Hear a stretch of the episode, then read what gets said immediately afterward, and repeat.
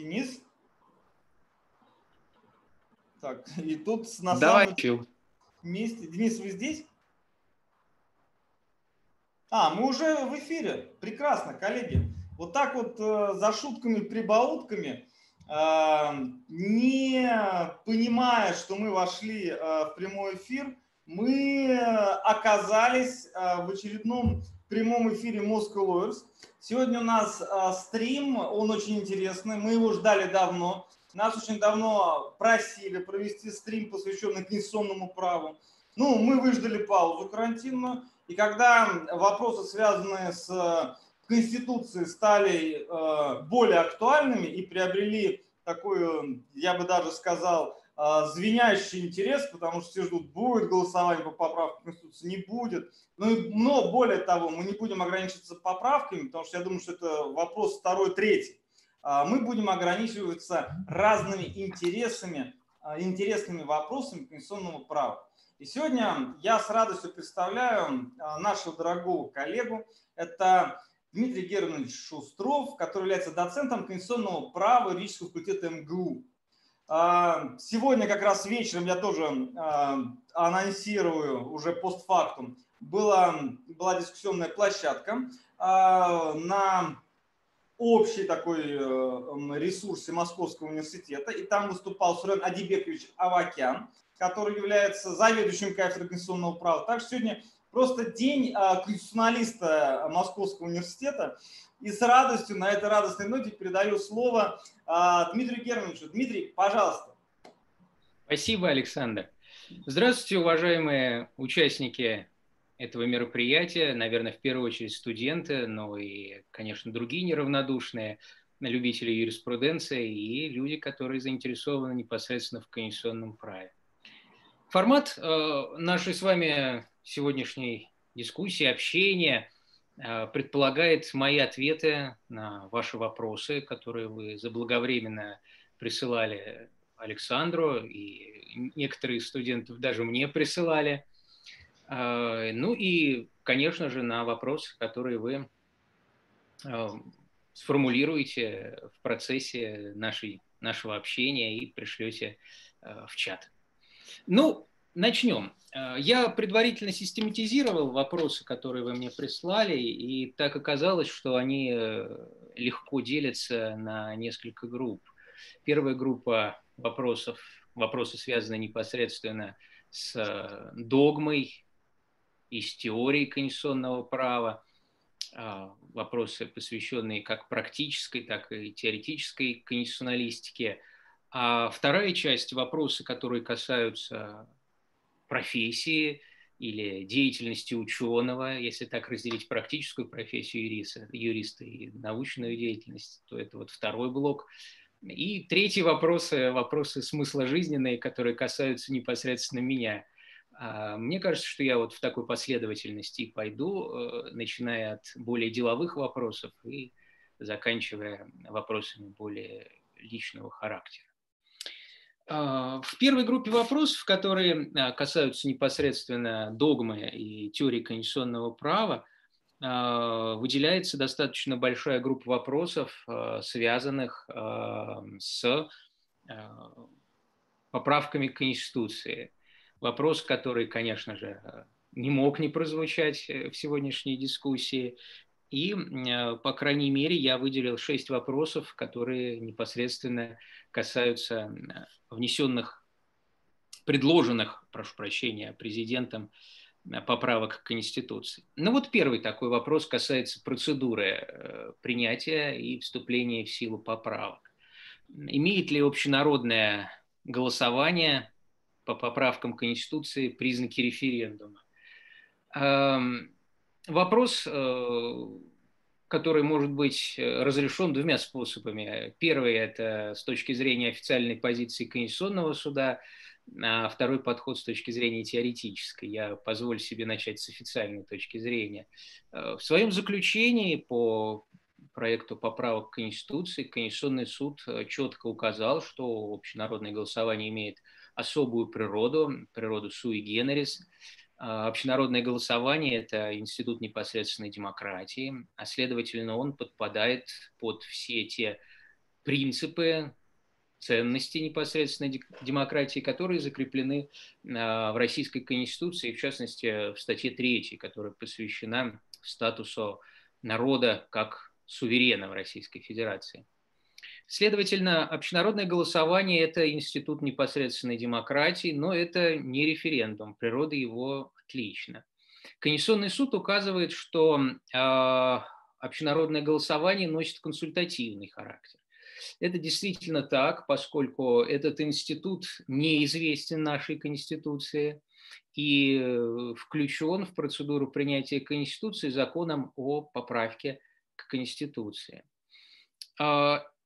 А, Кроме того, э, этот э, институт отличается от референдума еще и в том э, смысле, что он не предполагает минимальной численности обязательного участия граждан, обладающих избирательным правом, для того, чтобы это голосование было признано состоявшимся.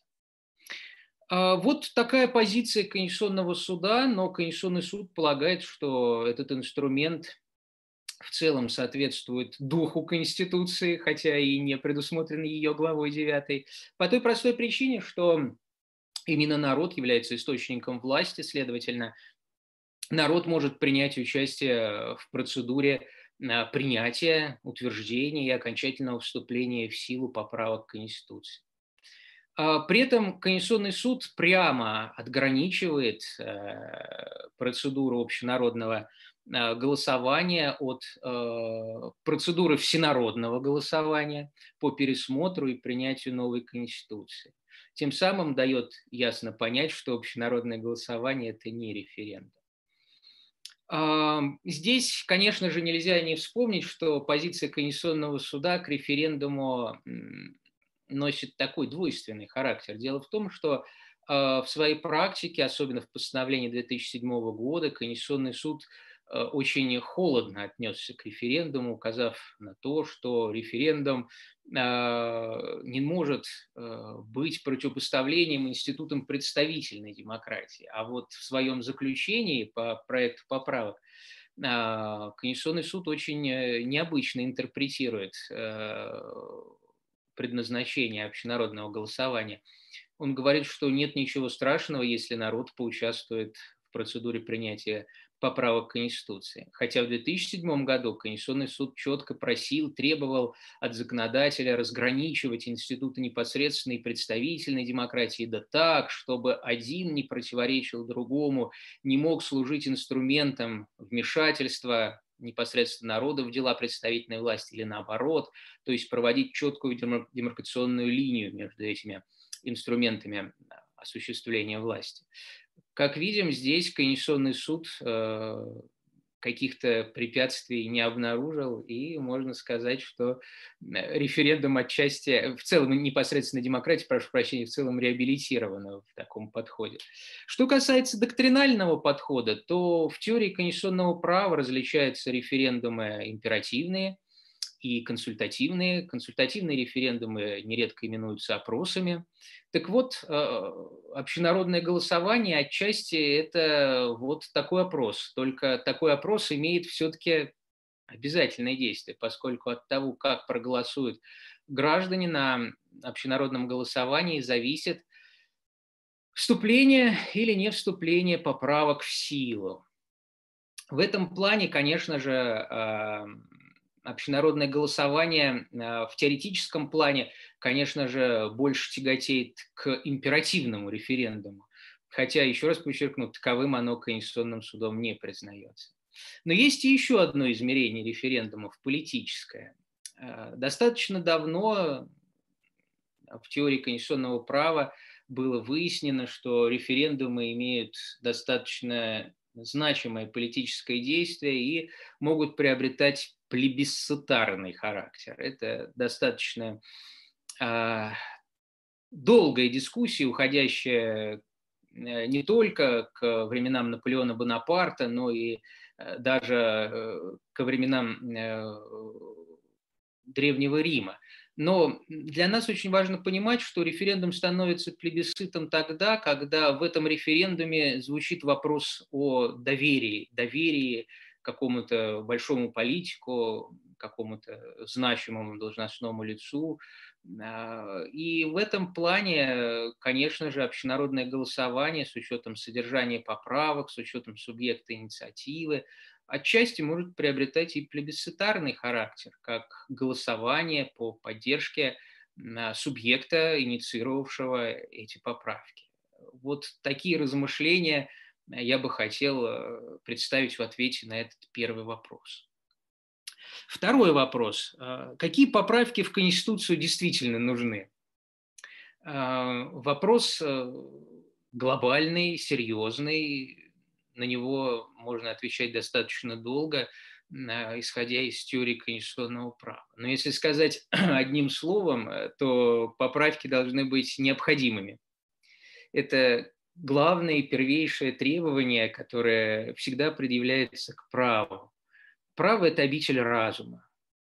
Право – это обитель правильности. Поэтому в праве, особенно в конституционном, и особенно в Конституции, все, что в нем появляется нового, должно быть разумным, правильным и необходимым. Поэтому поправки – это не летопись временных лет – поправки – это не разговор о далеко отстоящих в будущем явлениях действительности или недействительности. Поправки – это то, что необходимо для практической деятельности конституционной системы. Поэтому в Конституции нужны поправки, которые сделают систему лучше, которые помогут Конституции реализовать те цели, которые изложены в ее преамбуле. Это общий такой подход, глобальный. При этом, конечно же, когда мы говорим о поправках к Конституции, мы должны четко понимать, что перед государством всегда стоит спектр. Вот две развилки – это стабильность Конституции и ее динамизм.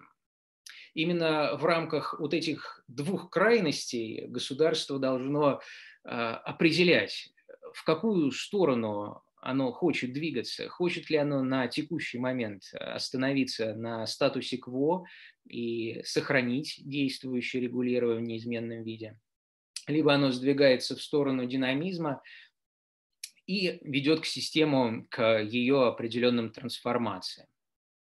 А, если говорить в конкретно практическом плане, какие поправки нужны в Конституцию, оторвавшись от э, теоретических империй, то я бы, наверное, сказал, что Конституция абсолютно точно нуждается в поправках в части э, главы о федерализме. Э, глава 3 Конституции сформулирована очень каучуково. С одной стороны, ее можно интерпретировать и в централистских тенденциях, а с другой стороны, ее можно легко интерпретировать э, и в свете децентрализации. Это хорошо и плохо одновременно поскольку, например, в 90-е годы вот эта каучуковость позволяла сдабривать, удабривать, а, уговаривать э, субъекты федерации за счет предоставления определенных преференций а, быть лояльными и сохранять э, свою приверженность государственному единству. Но, с другой стороны, эта же каучуковость э, в 2000-е годы позволила очень жестко завинтить гайки в государственном механизме и уже скрепить федеральное единство не какими-то уговорами или плюшками или преференциями, а скрепить государственное единство бюрократической, централизованной моделью управления, которую э, выстраивали с 2000-х лет руководители нашего государства. Поэтому, в принципе, вот такая каучуковость иногда может быть полезная в практическом плане. Но, конечно, бы, конечно, в идеале э, в государстве, в котором существуют принципы правоопределенности, стабильности, хорошо, чтобы эти нормы приобретали э, действительный смысл. И вот для того, чтобы они приобрели смысл, на мой взгляд, очень э, важными были бы реформы, которые бы позволили э, сделать более определенным, более понятным институт совместного ведения. Ведь э, нынешняя Конституция, ее статьи 72 и 76 э, не определяет тот способ, которым будут делиться полномочия в рамках предметов совместного ведения. Эти вопросы лежат целиком и полностью на усмотрении федерации, а, как говорится, хозяин-барин – И федерация при разграничении полномочий по предметам совместного ведения, конечно же, не настроена на то, чтобы отдавать э, какие-то особо важные или особо интересные или особо выгодные э, полномочия субъектам. Руководствуясь э, принципе сохранения за собой всех наиболее важных и наиболее доходных полномочий внутри предметов совместного ведения. В принципе, эта картина не вполне нормальная. А, было бы целесообразно, например, взять э, модель, э, когда федерация осуществляла бы общее рамочное регулирование, а субъекты федерации осуществляли бы конкретизирование этих полномочий. Может быть, э, можно было бы пойти по дуалистическому пути разграничить законодательные полномочия и исполнительные полномочия. Ну, в общем, нужна какая-то определенность по этому вопросу, а, без которой субъекты так и будут продолжать э, существовать в централизаторский период э, истории нашего федерализма, но вот в качестве не вполне полноценных субъектов федерации. Но тут не стоит огорчаться. В принципе, многие федерации мира носят централизованный характер. Возьмите в качестве примера Индию, э, возьмите Соединенные Штаты в середине 20 века, э, возьмите ту же самую Федеративную Республику Германия э, в последней четверти 20 века и в нынешний период. Все эти вещи, конечно же, показывают допустимость существования централизованных федераций, это нормально. А другой блок поправок, который лично я бы э, хотел э, включить в Конституцию, непосредственно связан с выбором формы правления. Лично я являюсь сторонником э, полупрезидентской республики с сильным президентом. В этом плане действующая Конституция меня вполне удовлетворяет. Это ну, мой идеал. А, наши создатели нашей Конституции руководствовались не собственными идеями, они не изобретали велосипед, они во многом ориентировались на, на Конституцию Пятой Республики во Франции 1958 года. И вот этот идеал а, сильного президента с рационализированно ограниченным парламентом а, вполне удовлетворял и событиям 1993 года, поэтому французская модель была взята за основу.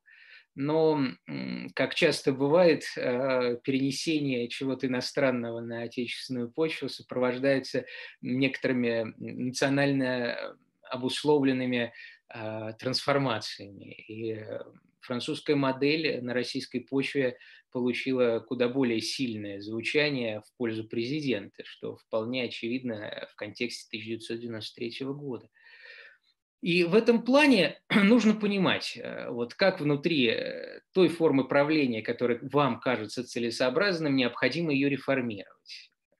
На мой взгляд, э, внутри полупрезидентской республики с сильным президентом реформации требует лишь отношения а, между законодательной и исполнительной властью.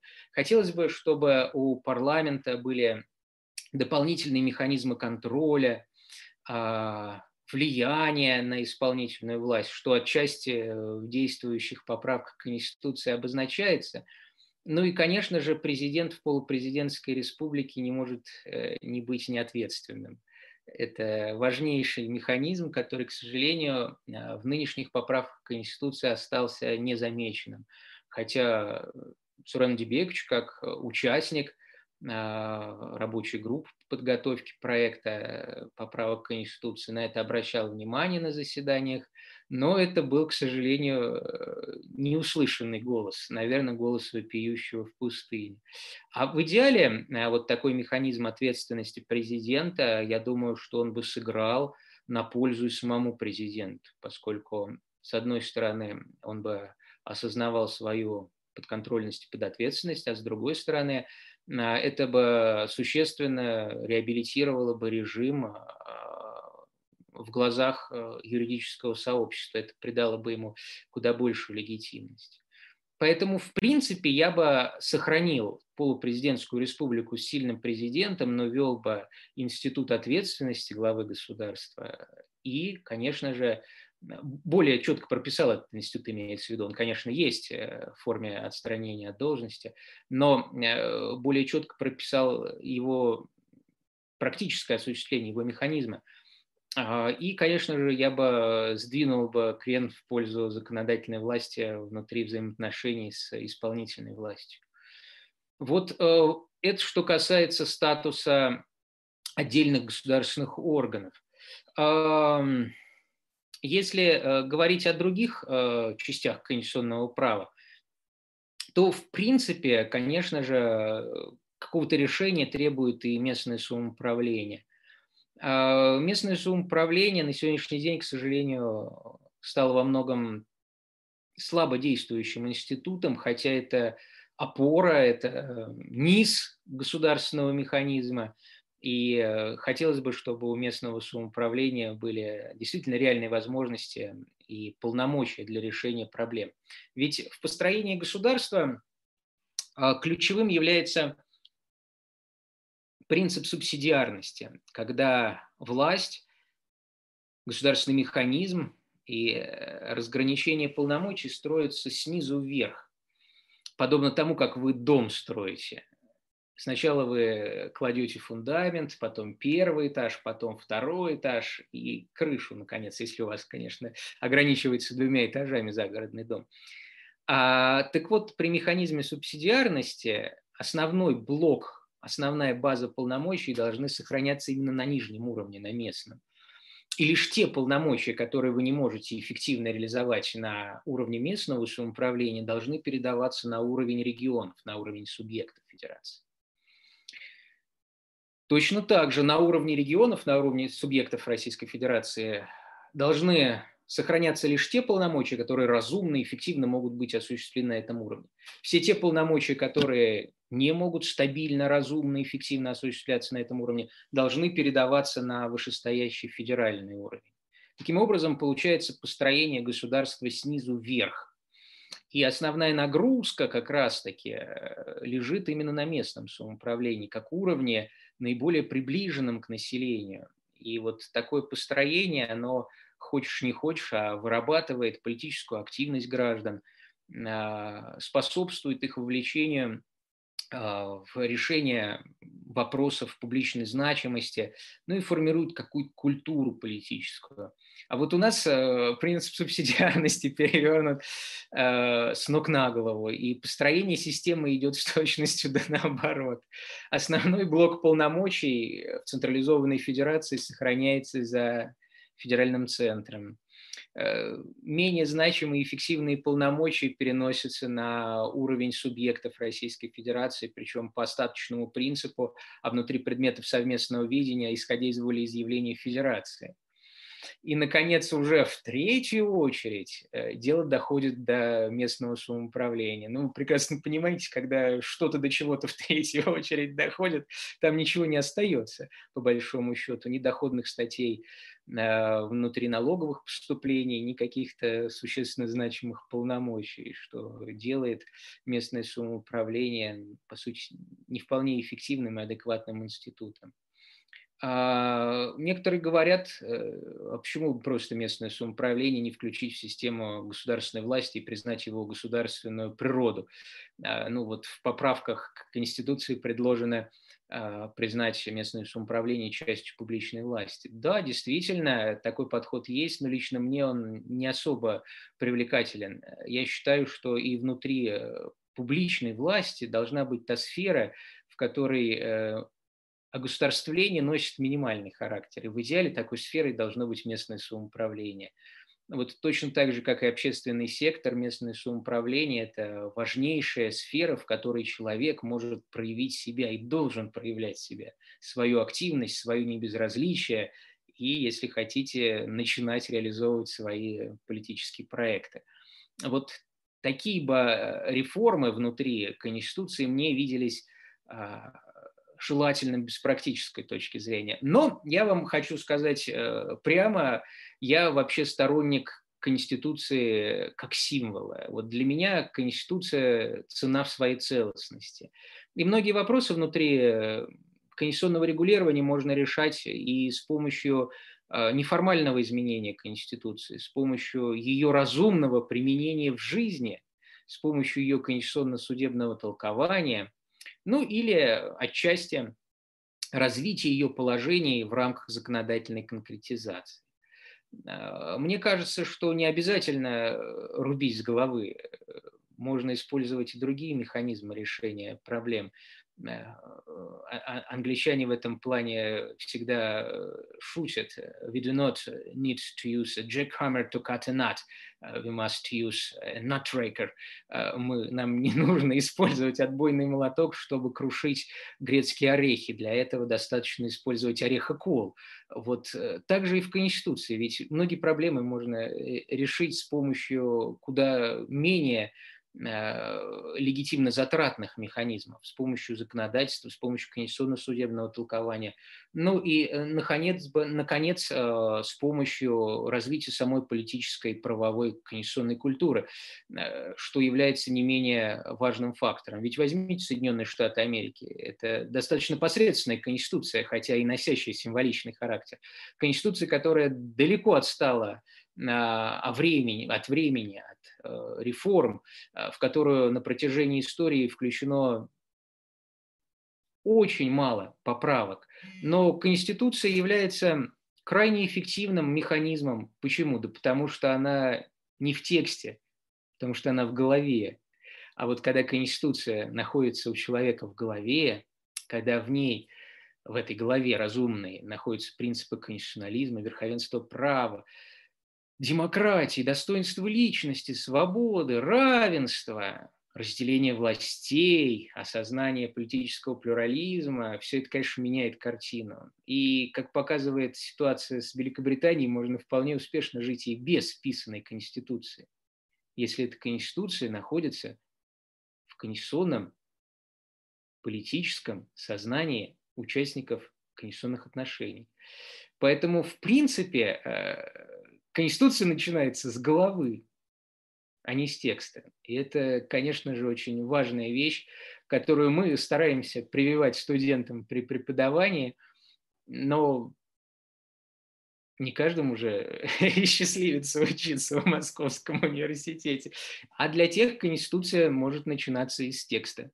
Ладно, вот такой долгий разговор этот вопрос у меня вызвал. А, дальше меня просят проанализировать поправки в Конституцию с точки зрения теории конституционного права. Ну, речь идет, конечно, о поправках 2020 года. Я уже достаточно много о них говорил э, в сегодняшней выступлении, но, наверное, некоторые вещи э, необходимо отметить особо. Здесь э, можно вести речь как о процедуре, так и о содержании процедуры принятия и о содержании самих поправок. А, с точки зрения теории конституционного права э, поправки э, в целом можно признать ну, допустимыми, скажем так. А, хотя оговорок очень много я постараюсь сделать. Начну с процедуры. А, эти поправки показали, что э, процедура не имеет большого значения, прямо так скажем. Это очень печально.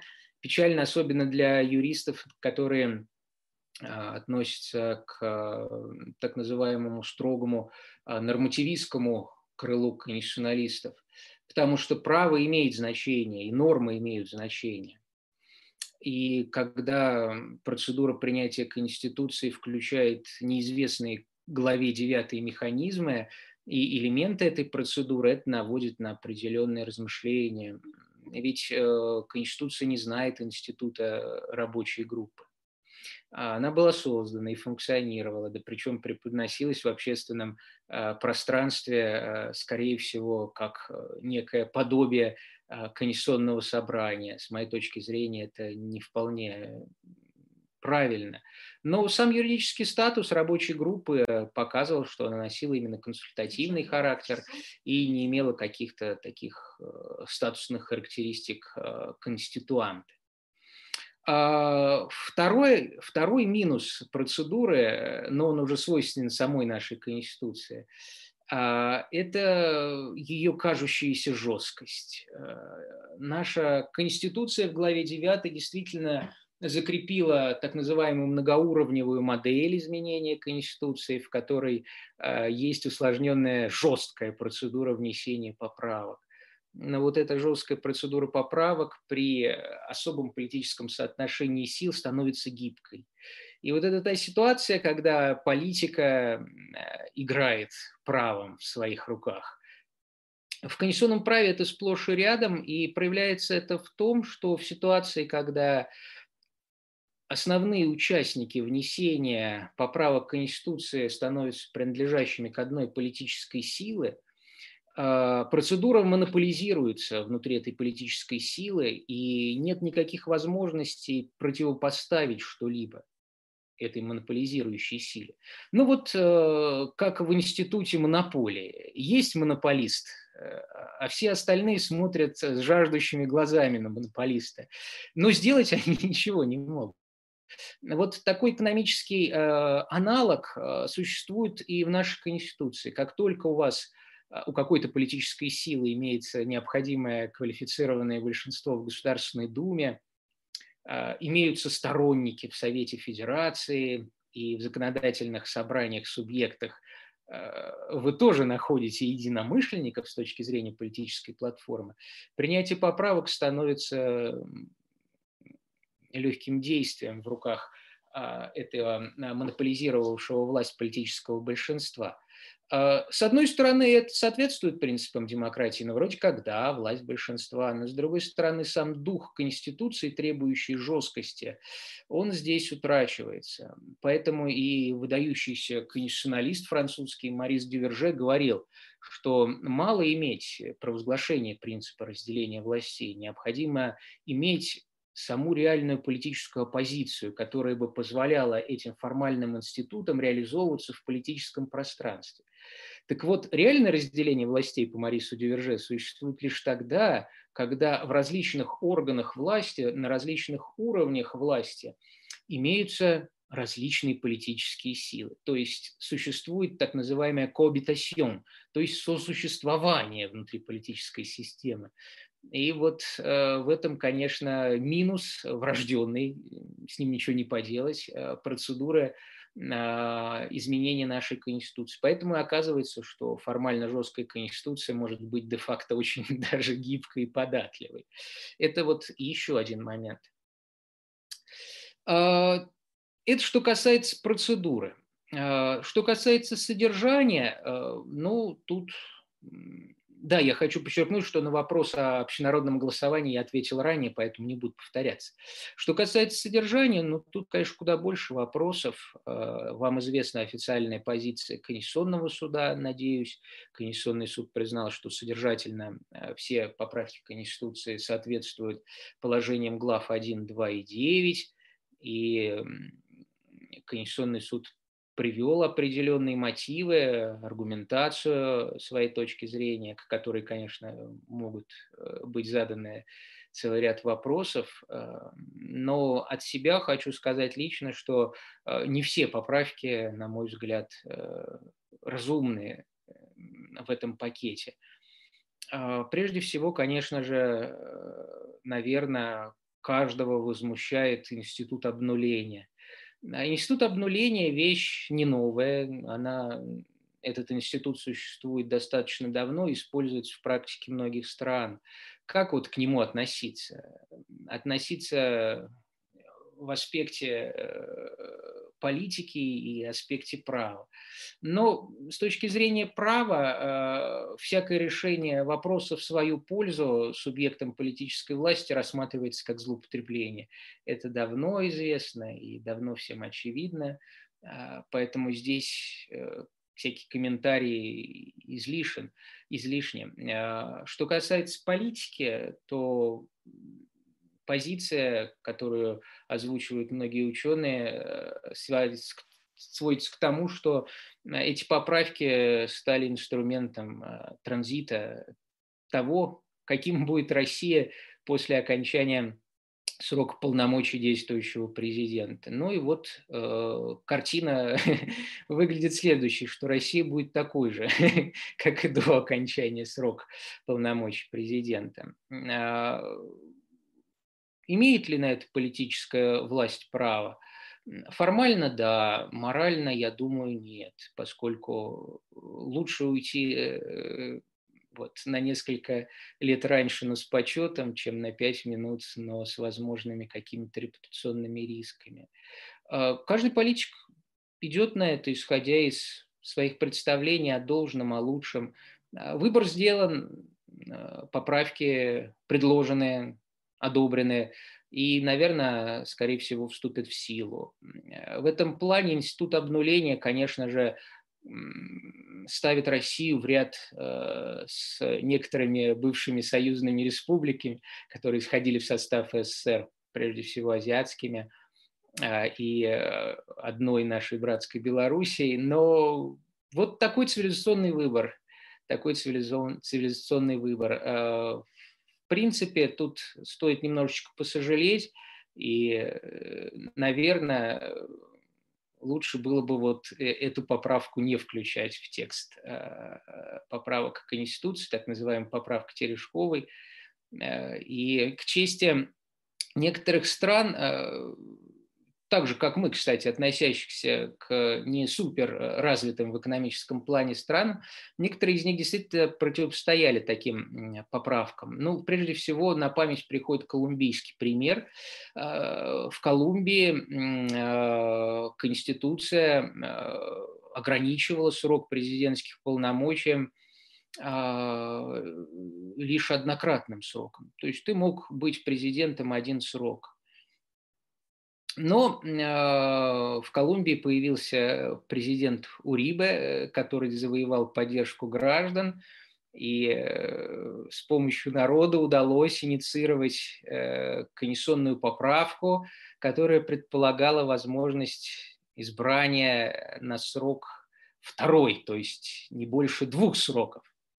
А, президент Урибы оказался эффективным управленцем, а, эффективным президентом и, что интересно, пользовался достаточно поддержкой, наверное, может быть, даже любовью колумбийского народа. Но и этого ему оказалось мало. Вот такая власть злодейка не отпускает. А, и власть решила через свои партийные механизмы инициировать третий срок президента Урибы, допустимость его, на что э, Конституционный суд э, в своей позиции выразил абсолютно категоричный запрет и указал, что в большинстве стран мира существует практика, что президент развитых стран мира, схожих с Колумбией по уровню э, политической и правовой культуры, существует традиция, что должность президента может заниматься не больше двух сроков подряд или вообще.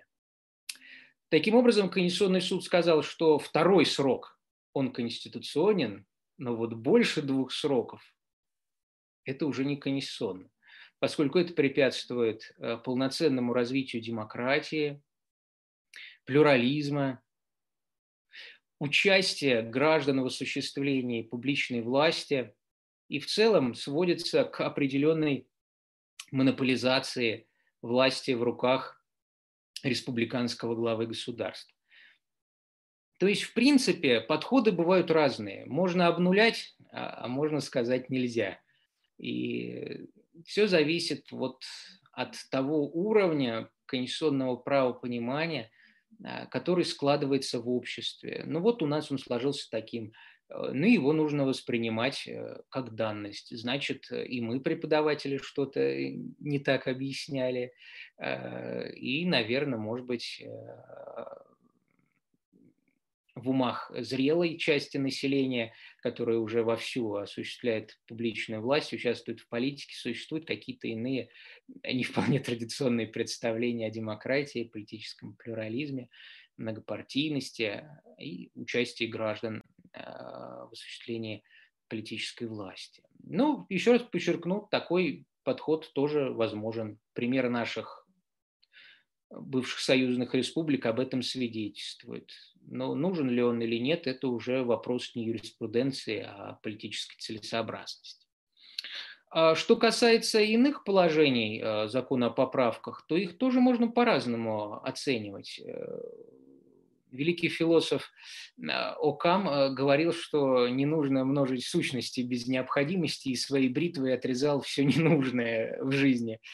Вот также, в принципе, можно посмотреть и на многие поправки, ведь многое, что Э, включено в текст э, закона о поправках 2020 года, уже существует в конституционном праве, либо на уровне позиции Конституционного суда, либо на уровне законодательного регулирования, либо при широкой интерпретации вполне возможно вывести из имеющихся положений Конституции.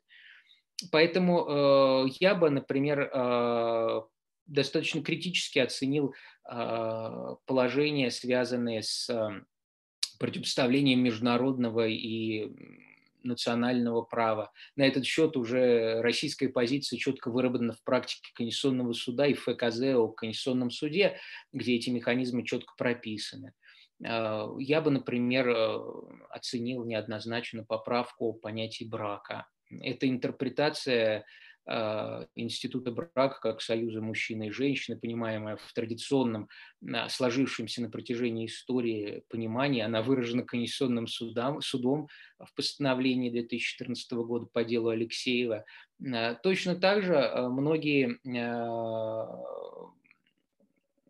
многие инструменты, они уже есть в конституционном праве, и включение их в Конституцию является отчасти избыточным.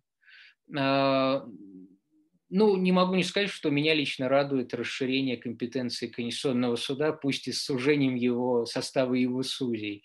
А, те поправки, которые предложены э, в части дополнительных полномочий Конституционного суда, на мой взгляд, э, они, в принципе, допустимы. Хотя я не сторонник французской модели предварительного конституционного контроля, но почему бы не попробовать этот институт не только по отношению к международным договорам, но и законодательству, почему бы и нет. Вполне возможно. Ну вот такой ответ. Конечно, по этому вопросу можно читать целую лекцию, но другие-то вопросы от этого не получат ответ, поэтому я предполагаю, что можно двинуться вперед. А, вопрос хит. Как я отношусь э, с точки зрения теории Фердинанда Лассаля к реформе Конституции. вот, э, вопрос необычный. Э, Фердинанд Лассаль предложил теорию соотношения фактических общественных сил, которая раскрывает сущность Конституции. Где реальная Конституция? В реальном соотношении фактических общественных сил. Не в тексте, а как раз-таки вот в этом балансе, в этом соотношении, которое существует между политическими властями на сегодняшний день. И если смотреть на конституционную реформу глазами Лассаля, то, конечно же, нынешняя конституционная реформа четко показывает фактическое соотношение политических сил в нашей стране. И в чью пользу это фактическое соотношение политических сил решено. Поэтому автор этого вопроса вполне корректно сформулировал его, и его взгляд на конституционную реформу глазами Фердинанда Лассаля, он э, вполне имеет право на существование. Конституция отражает интересы сложившегося политического большинства, сложившегося политического истеблишмента, сложившейся политической власти. В этом плане э, теория Лассаля работает на все сто. Следующий вопрос. Э, меня спрашивают, э, целесообразно ли дополнить действующую Конституцию главой, э, регулирующей отношения государства и общества?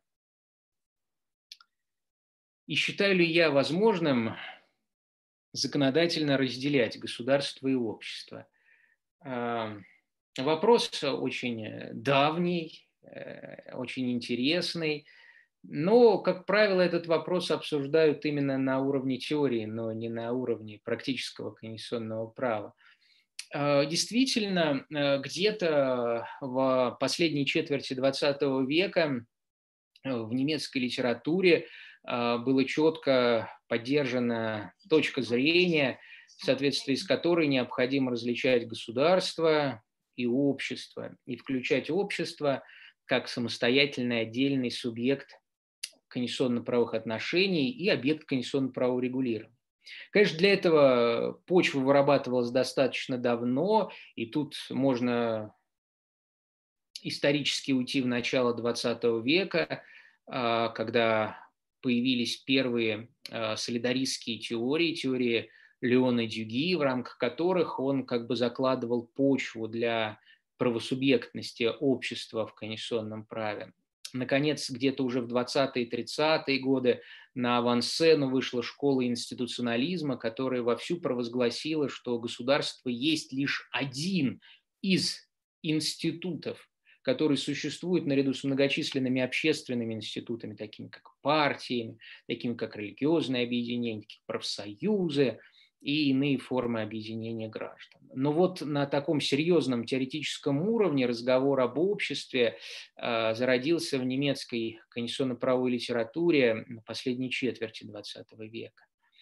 И э, многие немецкие авторы стали различать э, понятия государственного права, Staatsrecht, и конституционного права, Verfassungsrecht, акцентируя внимание, что первое государственное право служит регулированию статуса государства, а второе конституционное скорее направлено на регулирование отношений а, между обществом и государством, между человеком, обществом и государством.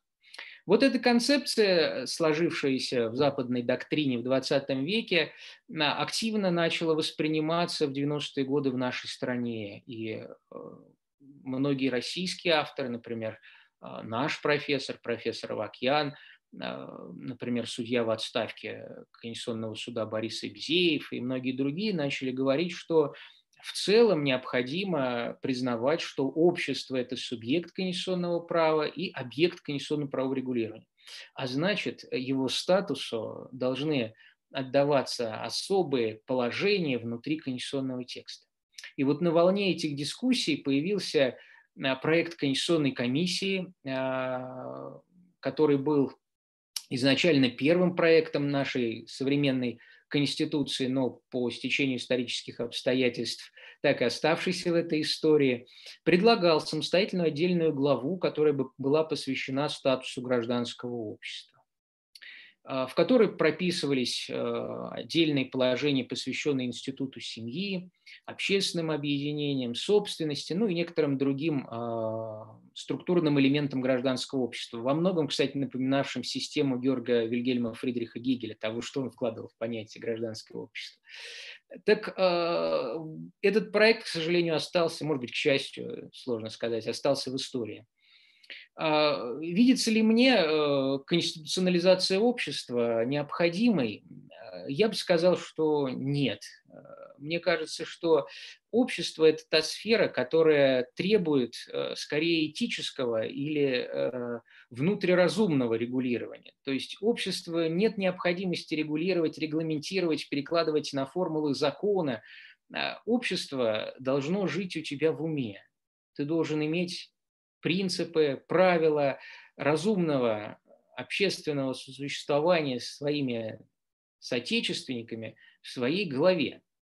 Поэтому всякое регулирование общественных отношений, связанных со статусом общества, это звучит дико, я понимаю, но кажется тривиальным. Но вот зачем его регулировать? Это регулирование лишь ограничит статус общества. Поэтому мне кажется, что в Конституции прописывать э, статус общества – нет никакой необходимости. Делать общество самостоятельным субъектом отношений я не уверен. Хотя, может быть, с точки зрения существования политической оппозиции, ее оправданности, такой, такая субъектность общества как-то, может быть, бы и повлияла на ее эффективность, хотя у меня здесь тоже есть смутные сомнения. Поэтому я бы сказал, что общество, скорее, это та сфера, до которой право не должно дотрагиваться, не должно касаться. Поэтому, в принципе, конституционное право не должно быть тотальным. Оно не должно регулировать все и вся. И оно должно оставлять какое-то пространство, в котором граждане могли бы саморегулироваться. И в этом плане э, на помощь приходит э, так называемое общественное право, то есть право общественных институтов. Уставы политических партий, уставы различного рода иных общественных формирований – все это общественное право. И оно должно существовать и регулировать отношения внутри себя, и не должно иметь ни в коем случае государственно-правового характера. Поэтому здесь я, наверное, все же э, останусь в ряду классических конституционалистов XIX века, которые сводили роль конституционного права к регулированию Э, государства, взаимоотношений с личностью, ну и регулированию статуса общественных институтов, таких как партии, общественные объединения, религиозные объединения, профсоюзы, но никак не самого общества в целом. То есть какая-то сфера должна здесь все-таки оставаться незатронутой правом. Если хотите, это вот как э, некий элемент, лозунг свободы, вот он должен быть неурегулированным. А как, на ваш взгляд, следующий вопрос, повлияет закрепление в Конституции статуса органа Государственный Совет? Как будет строиться диалог между Госсоветом и законодательным органом? Э, ну, как будет строиться, покажет время, э, когда будет принят специальный э, закон, который регулирует статус и дополнительные полномочия Государственного совета. Пока Государственный совет представляется таким же, как он и был, а, совещательным органом при президенте Российской Федерации, и мне кажется, что таково его и место э, в сегодняшней Конституции. Никак не третий или какой-либо там еще палаты, а, никак не каком, каким-то особым Э, органам, обладающим государственно значимыми полномочиями и принимающим государственно значимые обязательные веления, решения, а, наряду с парламентом, президентом и правительством он быть не должен. Мне бы хотелось, чтобы этот орган остался именно в числе совещательных органов при президенте на, наряду э, с другими э, советами и иными консультативными органами при президенте э, Российской Федерации. Э, конечно же, Госсовет – это не Совет Безопасности, и тут нужно четко понимать, что такого сильного влияния у Госсовета никогда не будет. Но перспектива дополнительного взаимодействия Федерации субъектов, как есть сейчас, то почему бы и нет, почему бы такого и не было. А, следующий вопрос. Какое значение имеет преамбула Конституции? Ну, вопрос э, давний, долгий и имеющий многочисленные практические и теоретические аппликации. Ну, прежде всего, преамбула – это кредо государства. Кредо конституционно организованного государства. То есть, если хотите, это некий символ веры, во что верит, на что надеется, на чем основывается и к чему стремится государство. Поэтому преамбула традиционно сформулирована очень торжественно, очень пафосно, и каждый из них – это ну, в определенном смысле это шедевр. Шедевр э, конституционной любви, если хотите, к государству. А, в этом плане, а, конечно же, практическая значимость а, преамбулы имеет достаточно большое. Прежде всего, оно выражается в поиске и отражении настоящих подлинных целей Конституции. Вот мы с вами прекрасно знаем, что конституционные суды используют так называемое телеологическое толкование. То есть при толковании конституционных положений акцент делается на цели. Цели нормы, цели Конституции. А как ее определить? А цель нормы можно определить из текста преамбулы Конституции. Ну, например, наша Конституция э, вспоминает о достаточно авторитетной истории нашего общества, о памяти предков, о сохранении единства, мира, участии нашего государства в международном общении, все это очень высокие цели, согласитесь. И эти цели лежат в понимании цели конституционных норм отдельных конституционных институтов. И к чести нашего конституционного суда он э, использует преамбулу при интерпретации э, положений при их конституционно-правовом истолковании и учитывает вот эти цели, ну, например, в позиции Конституционного суда, которая, к сожалению, на практике не вполне реализуется, постановление Конституционного суда по вопросу о конституционности конструкции статуса НКО «Иностранные агенты», Конституционный суд четко указал, что цель Российской Федерации – участвовать в международном общении. Следовательно, конструкция НКО «Иностранный агент» не может носить дискриминационный характер по отношению к некоммерческим организациям, финансируемых из-за рубежа. О каком тогда можно говорить активном участии в международных отношениях, международном сотрудничестве, признании России себя частью международного сообщества? Ну, конечно же, нет. Поэтому и Конституционный суд, когда интерпретировал понятие э, НКО «иностранный агент», акцентировал на этом внимание и основывался он как раз-таки на преамбуле. Это вот такой первый подход, наиболее часто воспринимаемый в теории и конституционной практике, практике конституционного толкования.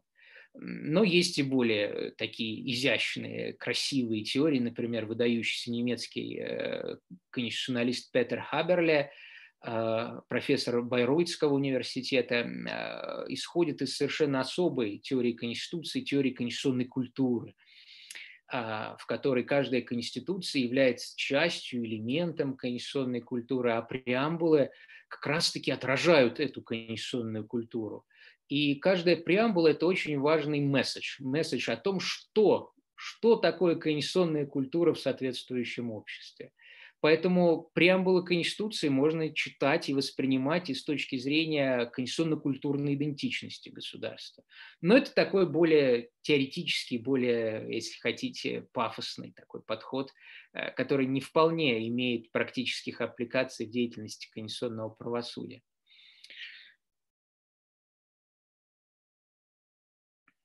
Дальше меня спрашивают по вопросу, какая, на мой взгляд, самая идеальная конституция и что можно считать за эталон конституции 21 века.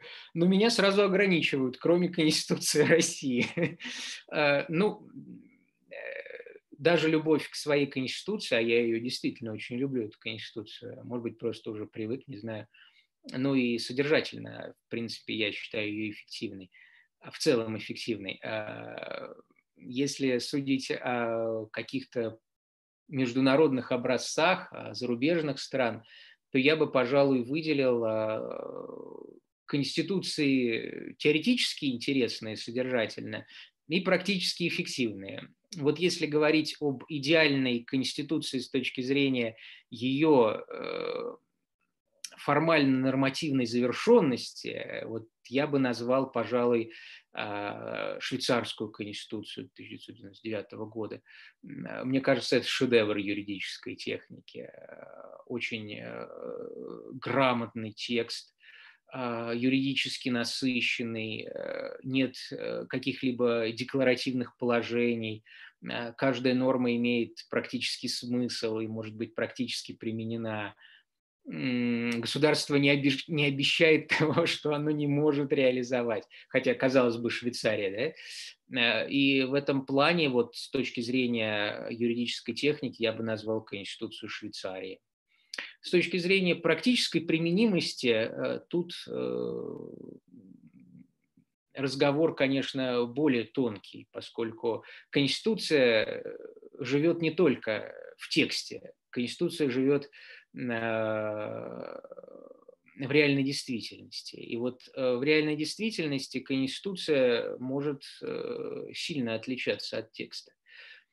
Если называть образцы Конституции, которые ну, общепризнанно эффективные, то я бы назвал прежде всего основной закон Федеративной Республики Германия 1949 года. Это документ, который прошел проверку временем, который получил ну, громаднейшую интерпретацию в практике Федерального конституционного суда Германии и документ, действительно доказавший свое право на такое долгое по конституционным меркам существование. Ведь э, конституции в мире, в большинстве стран живут очень недолго. И э, средний э, срок службы Конституции с учетом стран третьего мира, он с трудом превышает 10 лет. А Конституция, которая живет четверть века, это уже долгожитель. А Конституция, которая живет больше 50 лет, ну это уже, если хотите, э, человек, доживший до возраста 110 или там более лет, что в принципе достаточно сложно. Естественно, я в своем анализе не беру в расчет Конституцию США, э, которая главным образом является живой конституцией на сегодняшний день, то есть отражается э, в решениях Верховного суда США и практике э, органов публичной власти. Я беру вот традиционные европейские конструкции писанных конституций и конституций именно формально действующих, нормативно действующих, регулятивных. А, говоря о немецком основном законе, я бы хотел отметить вот такую вещь, а, уважаемые участники этого мероприятия. А, когда создавался основной закон, он создавался как временный документ, поэтому он и называется Grundgesetz, основной закон. В Германии есть два понятия – Grundgesetz, основной закон, и Verfassung, конституция. Так вот, с немецкой доктриной полноценным документом является именно ферфасунг, конституция. Поскольку в самом понятии ферфасунг есть э, смысл содержащий элемент целостности и единства. То есть ферфасунг – это в каком-то смысле еще и устройство, а устройство всегда едино. Так вот, разделенная Германия э, в 1949 году приняла основной закон и назвала его Грунгезец, памятуя о том, что когда-то Германия должна воссоединиться, и тогда будет принята новая конституция, которая уже будет названа Ферфасунг. Но в 90-е годы э, ГДР и ФРГ воссоединились, а Ферфасунг так и не приняли. Э, Грунгезец остался в действии. А почему? Да потому что посчитали, посмотрели и поняли, э, что лучшего ну, просто не получить. Документ эффективный, практически реализуемый, кризисорешающий, а уж какими шедеврами конституционно-правовой мысли он опоясался благодаря конституционной интерпретации Федерального конституционного суда, тут, как говорится, не рассказать даже за семестр конституционного права Германии, пожалуй. А вот немцы признали, вот, можно сказать, на уровне Конституции, основного закона, эффективность своего главного документа. Поэтому я бы вот так решил эту проблему. С одной стороны, красота формально нормативная, а с другой стороны, практически применимая.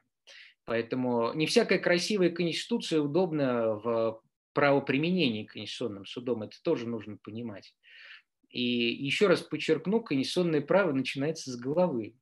Не с текста, а с головы. Это очень важная вещь. А, поэтому вот такие, на мой взгляд, идеальные конституционные документы. Хотя Конституции много замечательных, и практика реализуемых, и э, как именно нормативные документы. Поэтому всякие изучающие конституционное право зарубежных стран, уверен, получают удовольствие, читая эти шедевры юридической мысли.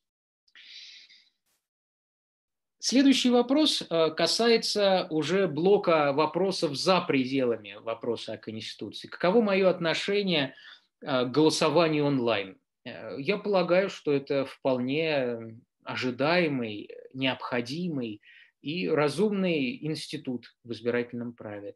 Я бы, если честно, очень бы хотел, чтобы такое голосование существовало – и не просто существовало, но и работало в нашей стране. Э, мне кажется, что оно бы привлекло а, к политическому участию достаточно большую группу молодежи и лиц среднего возраста. Но при этом нужно понимать, что всякое голосование а, онлайн через электронные технологии, оно таит в себе определенные риски, риски, связанные с опровержимостью возможностью вторжений, э, возможностью злоупотреблений э, соответствующими электронными инструментами. Вот хотелось бы, чтобы уровень технологий достиг такого предела, чтобы все эти вопросы были автоматически сняты. А, но есть еще здесь и другое измерение. А, был такой выдающийся конституционалист Карл Шмидт, вот он говорил, что всякий институт непосредственной демократии имеет очень важное именно публичное значение. А публичное значение подразумевает массовость участия. А, и Карл Шмидт э, критиковал тайное избирательное право. Будете удивляться, за что? За то, что оно делает человека частным субъектом политических отношений. Вот что означает частный субъект политических отношений? Это то, что человек реализует свое избирательное право в тайне от массы. Он как бы его реализует в какой-то сфере приватного, хотя институты непосредственной демократии – вещь публичная и массовая.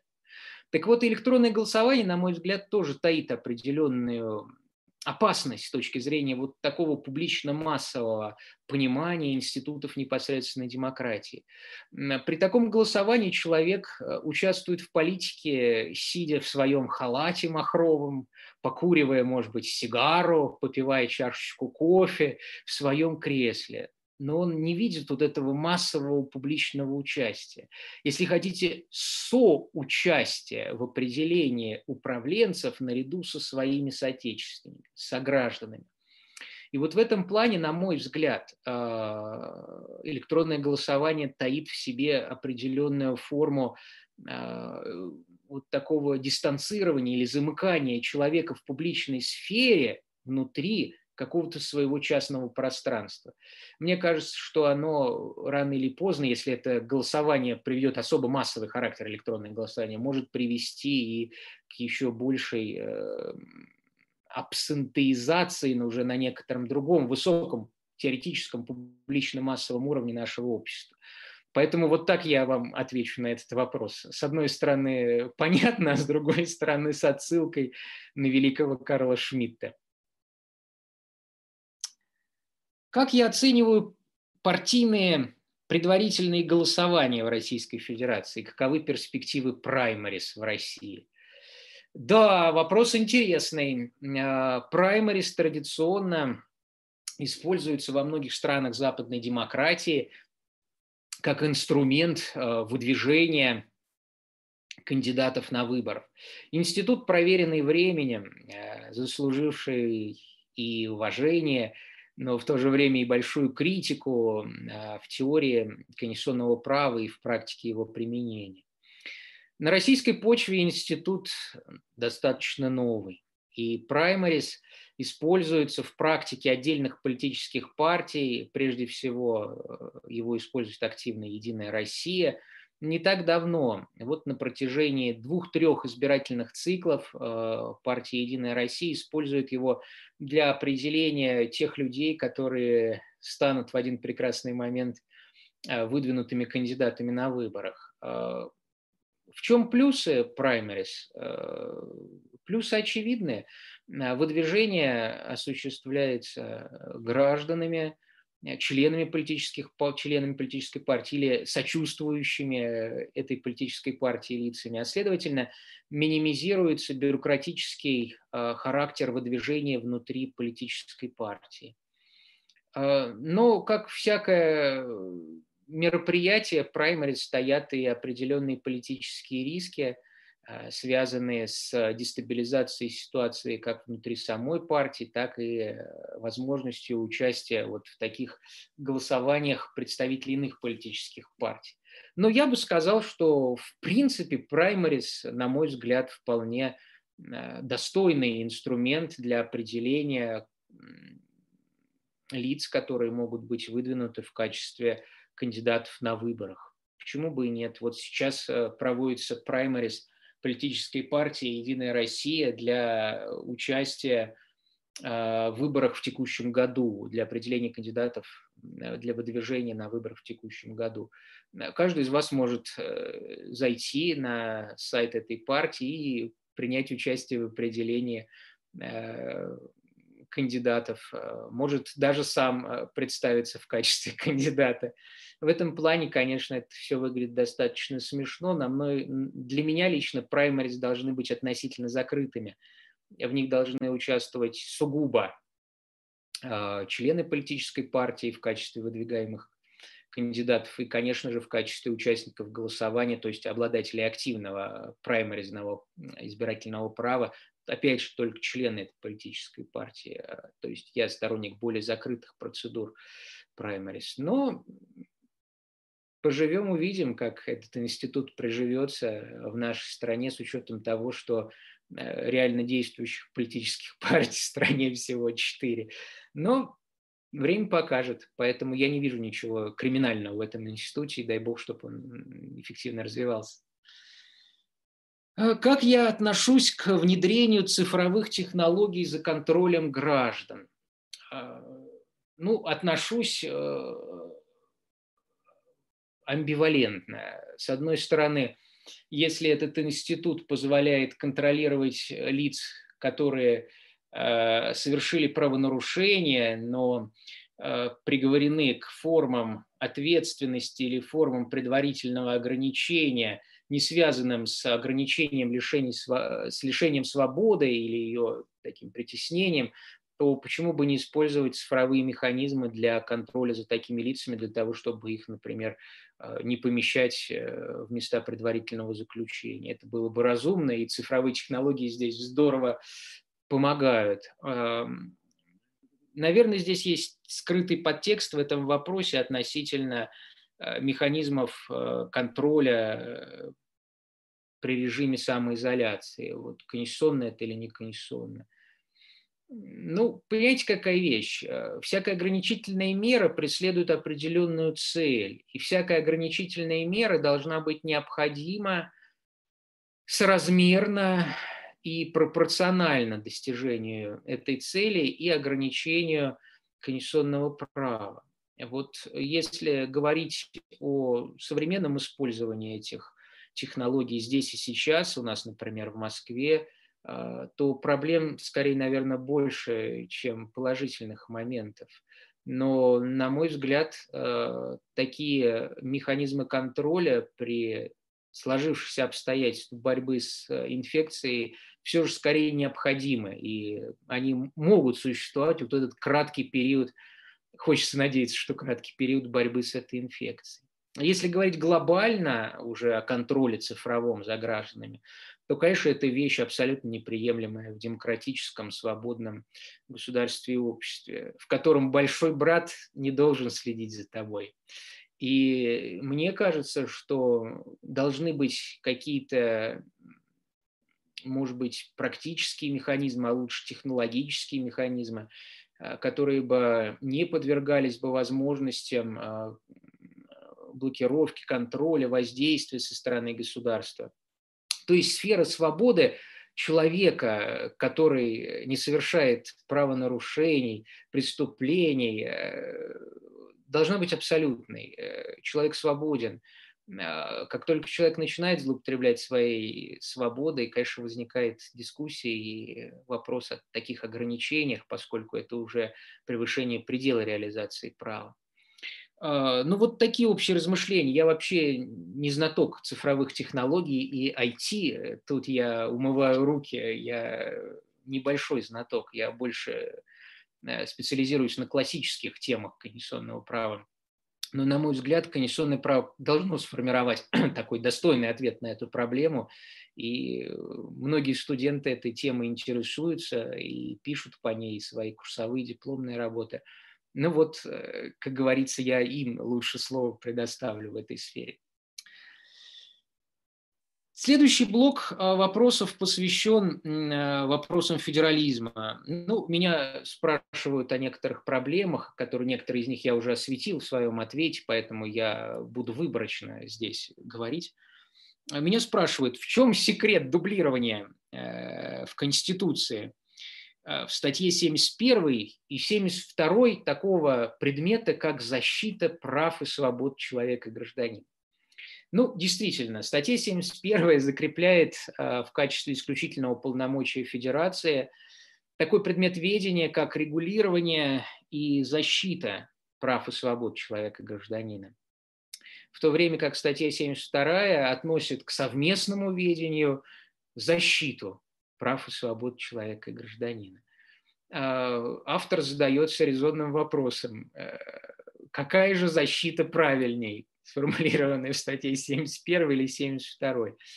Ну, э, ответ на этот вопрос э, самый простой, заключается в том, что это ошибка законодательной техники. И можно было бы так сказать, но в Конституции нет ничего лишнего, нет ничего простого. Я бы сказал так, не просто нет, а не должно быть ничего просто так. Не должно быть ничего лишнего. В ней все разумно, в ней все правильно, поскольку Конституция – это система и целостность. Поэтому э, всякая конституция в руках умелого интерпретатора приобретает завершенный идеальный вид. Вот так и я бы посоветовал автору относиться к такому дуализму статьи 71 и 72. Значит, он нужен. Но давайте попытаемся поразмышлять, а для чего он нужен. Дело в том, что Конституция в статье 2 э, говорит о том, что человек является высшей ценностью, его права являются высшей ценностью, обязанностью государства является их обеспечение, защита и реализация прав самого человека, гражданина. То есть э, это обязанность, это обязанность всего государства, обязанность, которая распространяется как на федеральную власть, так и на власть субъектов Российской Федерации. В принципе, защита человека – это одна из важнейших, если не главная функция государства.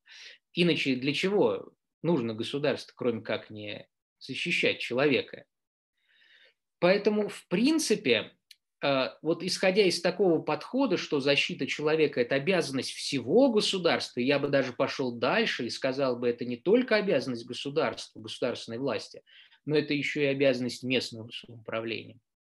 Поэтому полномочия э, по защите прав человека должно существовать на всех уровнях публичной власти, на федеральном, на региональном и на местном. Поэтому как нам интерпретировать статью 71 и 72 в аспекте защиты прав свобод человека гражданина? На мой взгляд, ее необходимо интерпретировать следующим образом. Федерация осуществляет регулирование прав и свобод человека гражданина с точки зрения развития содержания, создания дополнительных полномочий, ограничения прав и свобод человека и гражданина, и, конечно же, формулирование гарантий охраны и защиты статуса личности. Но наряду с этим защита также находится в ведении совместном Российской Федерации и субъекта. Поэтому Федерация вправе определить, какие полномочия в рамках такого предмета, как защита прав и свобод человека и гражданина, могут осуществляться на уровне субъектов. Это вполне допустимо и реализуется в федеральном законе 1999 года об общих принципах организации законодательных, представительных, исполнительных органов власти субъектов Российской Федерации.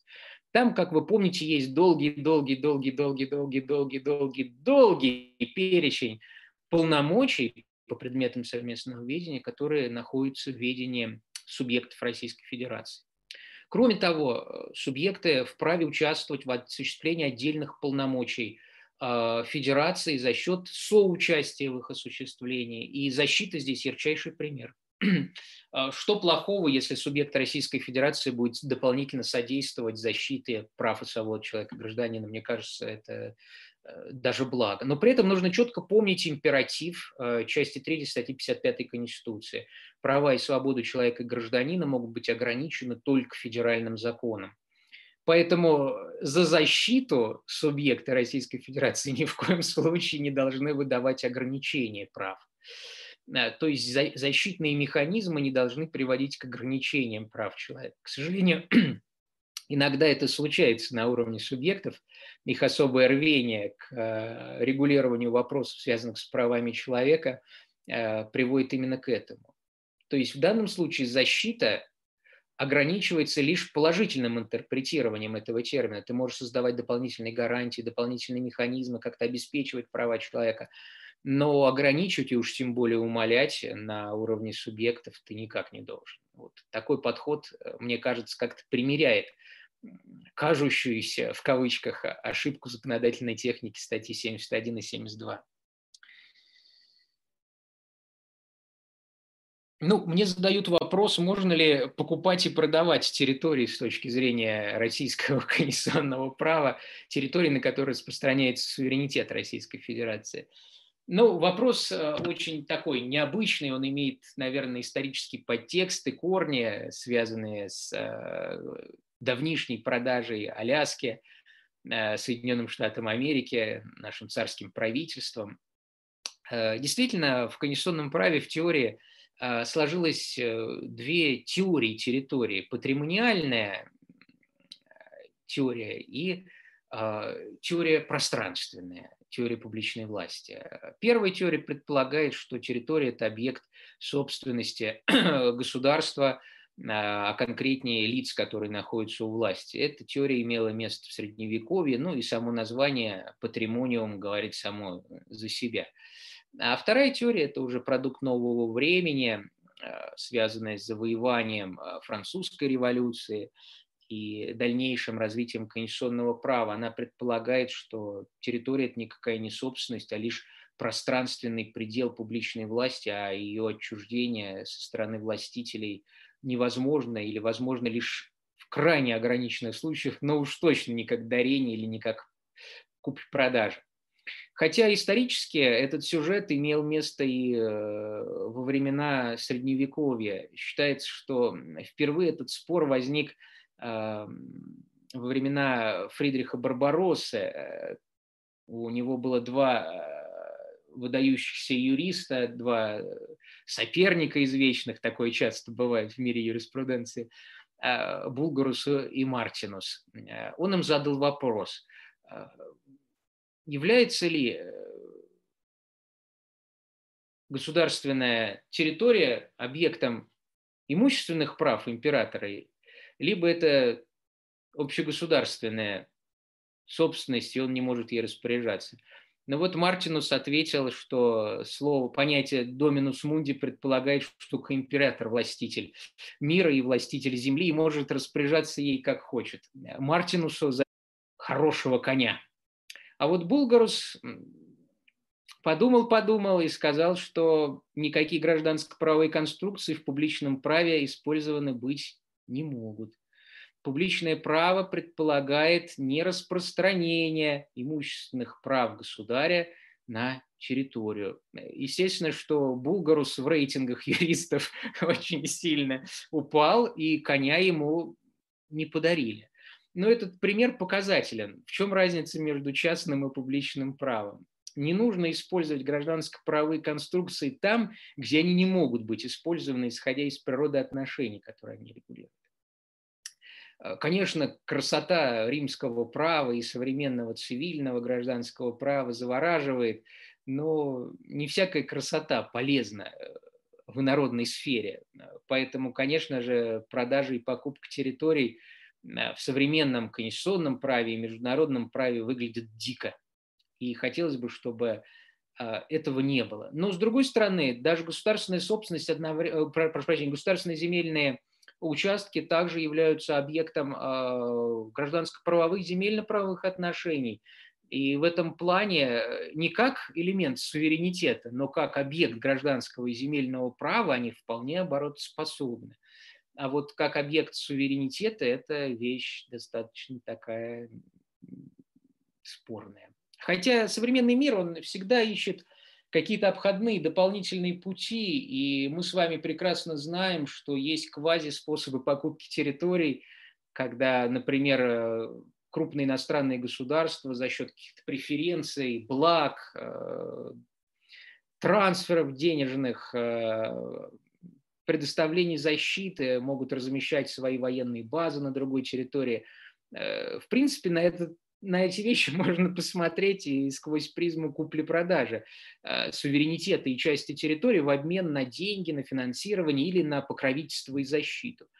Поэтому право – вещь гибкая, и оно, в том числе публичное конституционное право, и оно может приобретать совершенно различные формы и механизмы, э, которые приспосабливаются вот к современным веяниям жизни. Поэтому можно и опосредованно продать часть суверенитета или своей территории. Но ну, нужно ли это? Наверное, нет. Какое благо приобретет человек, если душе своей повредит? Да никакого. Поэтому лучше такого не допускать.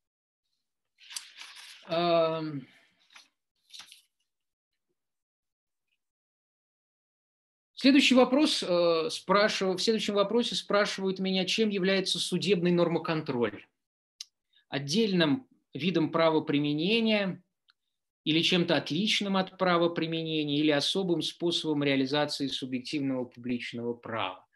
А, я бы сказал, э, ни тем и не этим. Судебный конституционный нормоконтроль – вещь в современном мире очень сложная. За 200-летнюю историю своего существования э, с знаменитого дела Мэрбери против Мэдисона судебный конституционный нормоконтроль оброс множеством смыслов. Поэтому это не только э, форма правоприменения, вид правоприменения, и это не только реализация права на защиту своих прав с помощью публичных механизмов э, конституционного оспаривания – я бы сказал, что это особая форма современного существования конституционного права.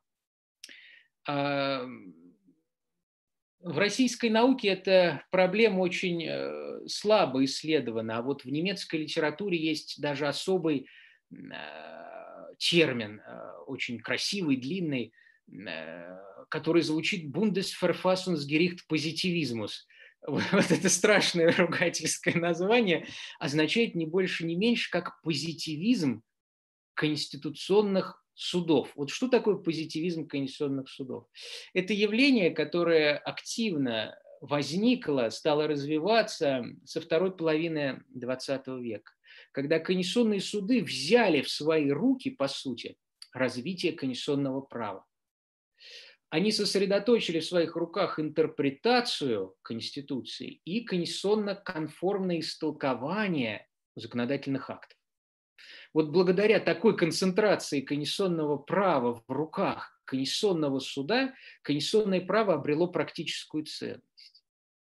Э, удивительно, в XIX веке, э, когда в Великой Сорбоне встал вопрос – преподавать или не преподавать конституционное право, а именно преподавать или не преподавать конституционную хартию 1814 года, преподаватели гражданского права встали в позу и сказали, не, никакого конституционного права в обители разума Сорбоне на юрфаке не будет. Почему? Да потому что конституционное право – это не право, это политика, это декларативность. И вот с этим бельмом конституционное право жило очень долго. По сути, если исключать из анализа Соединенные Штаты Америки, то Европа жила до второй половины XX века. Не было конституционное право практически применимым. Не имело оно собственного механизма защиты. Но со второй половины XX века в Европе, как буквально грибы э, после дождя, начали возникать конституционные суды, и конституционное право обрело собственный механизм защиты, собственную сферу юрисдикции, а следовательно приобрело полноценную практическую значимость. И э, я бы сказал, что для конституционного права судебный конституционный нормы контроля – это форма его современной жизни. Вот исключите институт судебного конституционного нормоконтроля из классического континентального конституционного права – и оно сведется на уровень э, понимания конституционного права времен э, Хартии 1814 года и дискуссий цивилистов в Сорбоне. А создайте конституционный суд сильный, эффективный, самостоятельный, и конституционное право обретет такую практическую значимость, которую оно, например, имеет э, в Германии. И вы будете читать лекции не только по конституционному праву, но и по живому конституционному праву, по тому, что немцы называют Bundesverfassungsgericht Positivismus, по позитивизму конституционных судов. Вот я бы сказал, что судебный конституционный нормоконтроль для меня лично – это вот форма современного существования, жизни и практической реализации конституционного права. Вот. Э, я думаю, что конституционное право для меня бы утратило большую долю привлекательности, если бы в нем не было конституционных судов. Наверное, может быть, поэтому я не особо люблю э, конституционное право Великобритании, а люблю конституционное право Соединенных Штатов, э, Федеративной Республики Германии, Франции и стран, в которых конституционное правосудие действительно формирует конституционное право. И еще один момент, который я хотел бы обратить внимание, отвечая на этот вопрос. Позитивизм конституционных судов также предполагает, что конституционные суды создают право, что их решения являются источником права. это крамольная революционная мысль с точки зрения традиционного понимания э, романа германской правовой семьи и места в системе источников стран этой семьи, судебного прецедента и судебных решений, но в конституционном праве это реальность. Вот в конституционном праве решения конституционных судов, э, иных органов конституционного контроля – это нормативный правовой акт или акт, обладающий нормативным характером. То есть конституционные суды в современном демократическом правовом государстве европейском творят право. Это правосоздающий орган, причем создающий именно конституционное право. Конечно же, конституционные суды глубоко не демократичный институт. И у нас в конституционном праве есть знаменитый контрмажоритарный парадокс, предложенный американским профессором Бикелем, который предполагает, что как вообще может аристократический институт, Конституционный суд, отменять творение, создание народа, его представителей, парламента, то есть закон. Не может такого быть, чтобы институт без непосредственной народной легитимации создавал в негативном смысле право, то есть отменял действующий закон. Естественно, что с точки зрения контрмажоритарного парадокса еще более удивительным представляется создание позитивном плане конституционно-правовых норм через интерпретацию.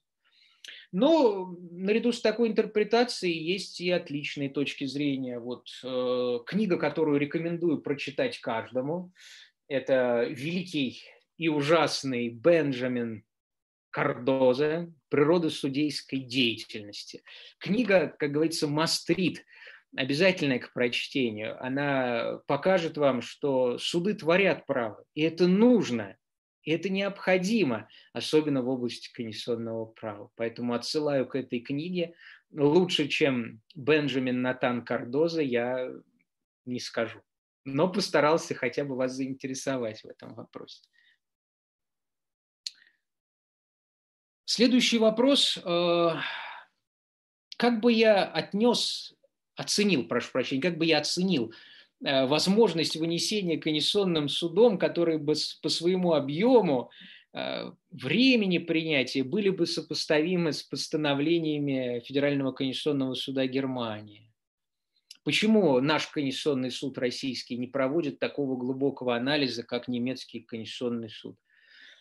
Вопрос интересный. А, действительно у соседа всегда что-нибудь лучше. И машины, и квартиры, и дом, и жена, и даже конституционный суд лучше. Но, э, может быть, оно и так, но нужно видеть и плюсы в деятельности своего конституционного суда. Но если серьезно отвечать на этот вопрос, ребят, э, коллеги, всякий конституционный суд – это плоть от плоти, кровь от крови, часть того юридического сообщества, в котором он функционирует. И требовать чего-то сверхъестественного от судов как части юридического сообщества было бы странно. Как говорится, не отрывайся от коллектива. Я, конечно, утрирую, но во многом а, решения Федерального конституционного суда Германии являются, конечно, образцом для подражания.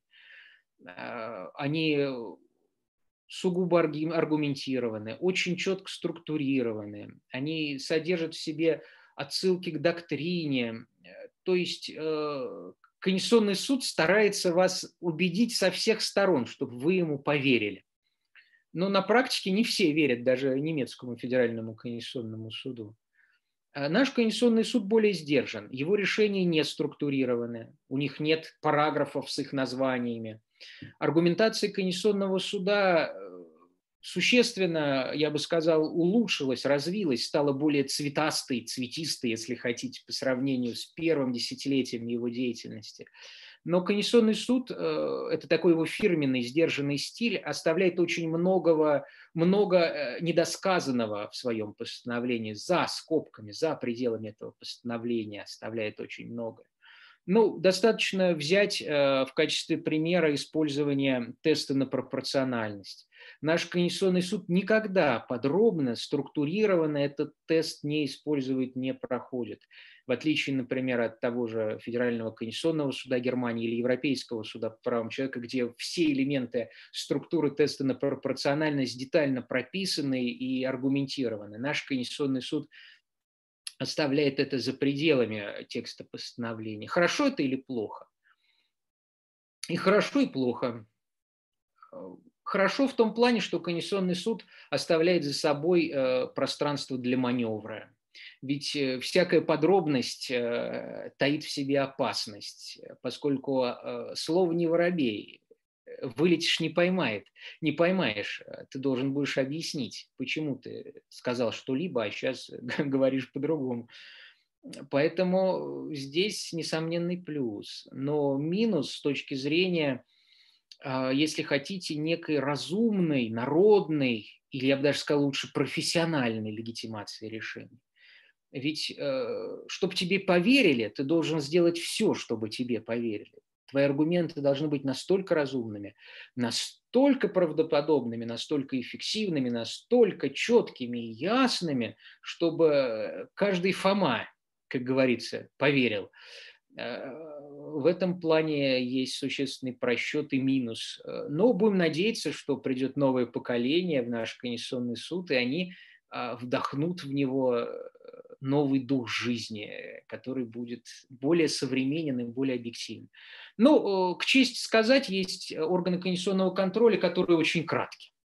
Например, возьмите Конституционный совет Франции. Он э, предельно немногословен, и его решения лишь в последнее время стали выходить э, далеко за пределы 50 страниц текста решений.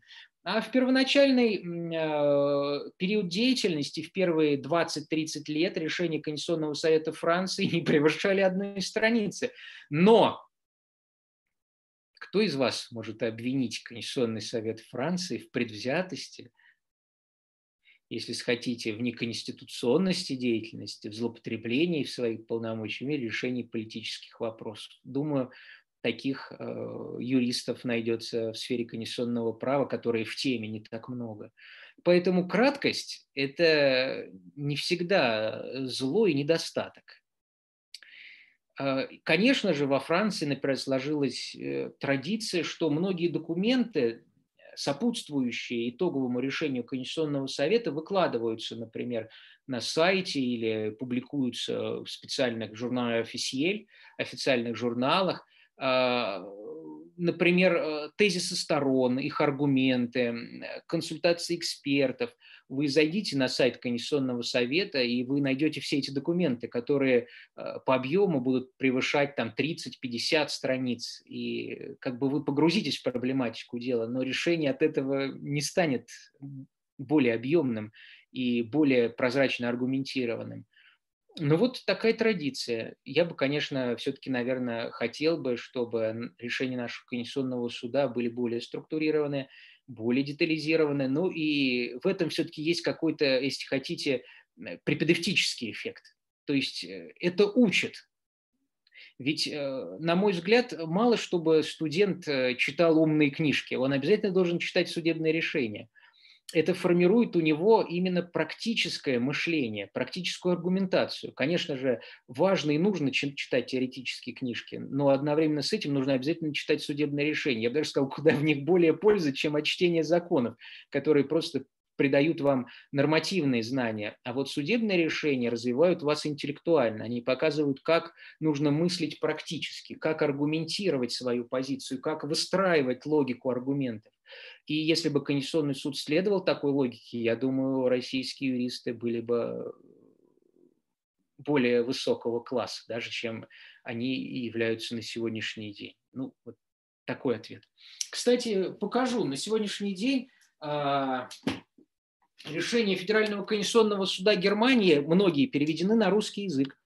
Вот такая книжуля. Э, в ней, кстати, какая толстая, половина моего лица, э, в ней э, собраны, наверное, самые выдающиеся, так называемые landmark cases, самые главные, самые выдающиеся, самые значимые, самые важные решения Федерального конституционного суда Германии. Почитайте, одно удовольствие. Ну, а наш Конституционный суд, все мы его читаем, все мы его любим, все его решения мы разбираем на семинарах конституционному праву, ну, самые такие значимые. Поэтому тут, тут следуйте советам своих преподавателей. Хочу вас поздравить. Первая часть э, нашей программы закрылась, завершилась. Это означает, что я ответил на все вопросы, которые касались э, практического конституционного права, э, теоретического конституционного права, связанных с современной догмой теории конституционного права. Во второй части э, сосредоточены вопросы о профессии, о практике, о науке, о преподавании. А, ну вот, у меня э, спрашивают, как я отношусь к экономическому анализу права? Может ли он быть полезен в области конституционного права? Конечно, может, и отношусь крайне положительно.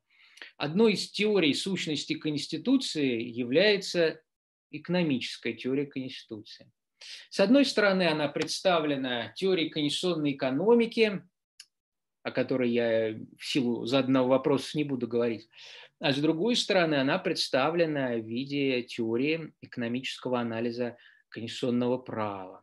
Конечно же, здесь свой вклад оставил и выдающийся деятель в этой области, профессор Чикагской школы Ричард Познер, о котором все говорят с придыханием, кто интересуется вопросами экономического анализа права.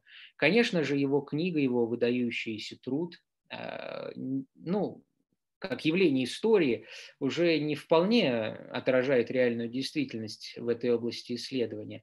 Но сама идея того, что многие вопросы в праве – должны решаться из расчета их экономической обоснованности с точки зрения взвешивания выгод и недостатков от принятых решений, от принятых законодательных решений, от принятых судебных решений, он оказывает существенное важное значение, влияние на практическое конституционное право. А наш конституционный суд а, к его чести иногда прибегает к экономическому анализу права, и здесь я бы напомнил вам постановление Конституционного суда, в котором он а, оценивал, давал толкование статей Конституции в части возможности проведения досрочных выборов депутатов Государственной Думы. Вот можно досрочно распустить Госдуму и провести досрочные выборы.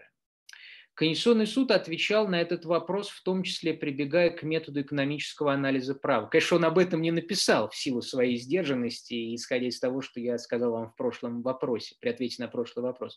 Но сама логика мышления Конституционного суда свидетельствует о том, что он использовал метод экономического анализа права. Конституционный суд взвесил плюсы и минусы вопроса о возможности и невозможности досрочного прекращения полномочий депутатов Госдумы, Государственной Думы текущего созыва и проведения досрочных выборов. Он показал, что выборы досрочные могут привести э, к определенным положительным результатам в случае, если совмещается единый день голосования на выборах депутатов Государственной Думы и на региональных и местных выборах. За счет этого экономится бюджет, сокращаются бюджетные траты. За счет этого активизируется политическое участие, которое, как правило, достается э, более высоким уровням, а уровни региональные и местные с таким политическим участием не всегда могут похвастаться. В конце концов, это как-то рационализирует избирательные циклы. То есть, в принципе, это вот оценка выгод и недостатков. Не всегда э, недостатки нормативного характера не имеют выгод э, не юридического характера. Поэтому Конституционный суд показал, что, с одной стороны, да, мы слишком широко интерпретируем Конституцию, но с другой стороны это создает несомненные выгоды с точки зрения э, именно политической, социальной, экономической оболочки действия норм конституционного права. Поэтому я считаю, что да, экономический анализ права очень важная вещь, и в конституционном праве, особенно в конституционно-судебном праве, это важнейший инструмент.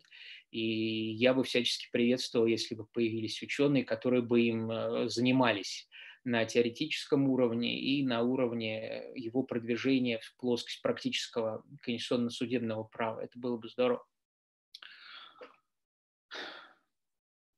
Дальше у меня спрашивают, каким я вижу будущее юридической профессии после пандемии. Э, вообще я оптимист и вижу его радужным. Э, мне кажется, что юристы не утратят э, своей значимости, своей актуальности ну, по крайней мере, в том аспекте, что у них работа прибавится, исходя из обжалования всяких там ограничительных мер, всяких трудовых споров, может быть, каких-то иных отраслевых э, проблем, которые, несомненно, есть и активно всплывут после окончания пандемии.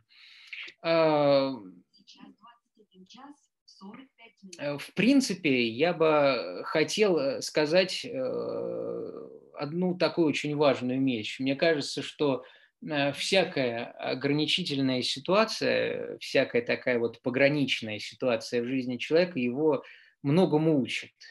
И прежде всего учит ценить, ценить то, что он имеет.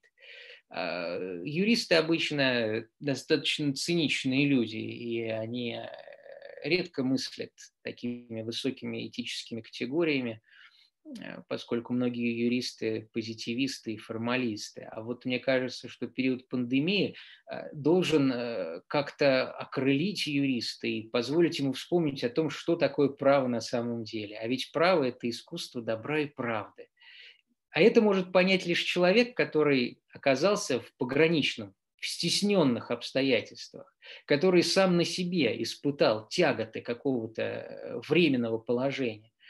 И мне бы хотелось, чтобы юристы вышли из пандемии именно с осознанием того, что право – это искусство добра и правды что оно должно служить каким-то высоким целям и ценностям, что это не просто юридическая логика и формалистика, а что это что-то большее. Это вот такой момент мне бы хотелось отметить. Еще бы хотелось отметить тот факт, что, наверное, из пандемии многие студенты выйдут соскучившимися из, по университету, по учебе, по классическим формам взаимодействия. И они все-таки будут ходить на лекции, в том числе по конституционному праву, а, будут следить за ходом мысли лектора, учиться юридической аргументации, э, пытаться следовать или критически воспринимать какие-то позиции лектора – Поэтому мне кажется, что наряду вот с такой активизацией практики а, и разрешением споров юристы должны выйти из пандемии более благородными. И это, мне кажется, очень важная вещь. Ну, по крайней мере, я бы так хотел видеть э, будущее юридической профессии после пандемии. Там, конечно, много нюансов, которые намного лучше осветят люди, которые непосредственно работают в консалтинге или в каких-то сферах сугубо частно-правовой э, юридической практики. тут, наверное, конституционалист может вот поговорить о таких высоких материях. Я, с вашего позволения, вот так отвечу на вопрос.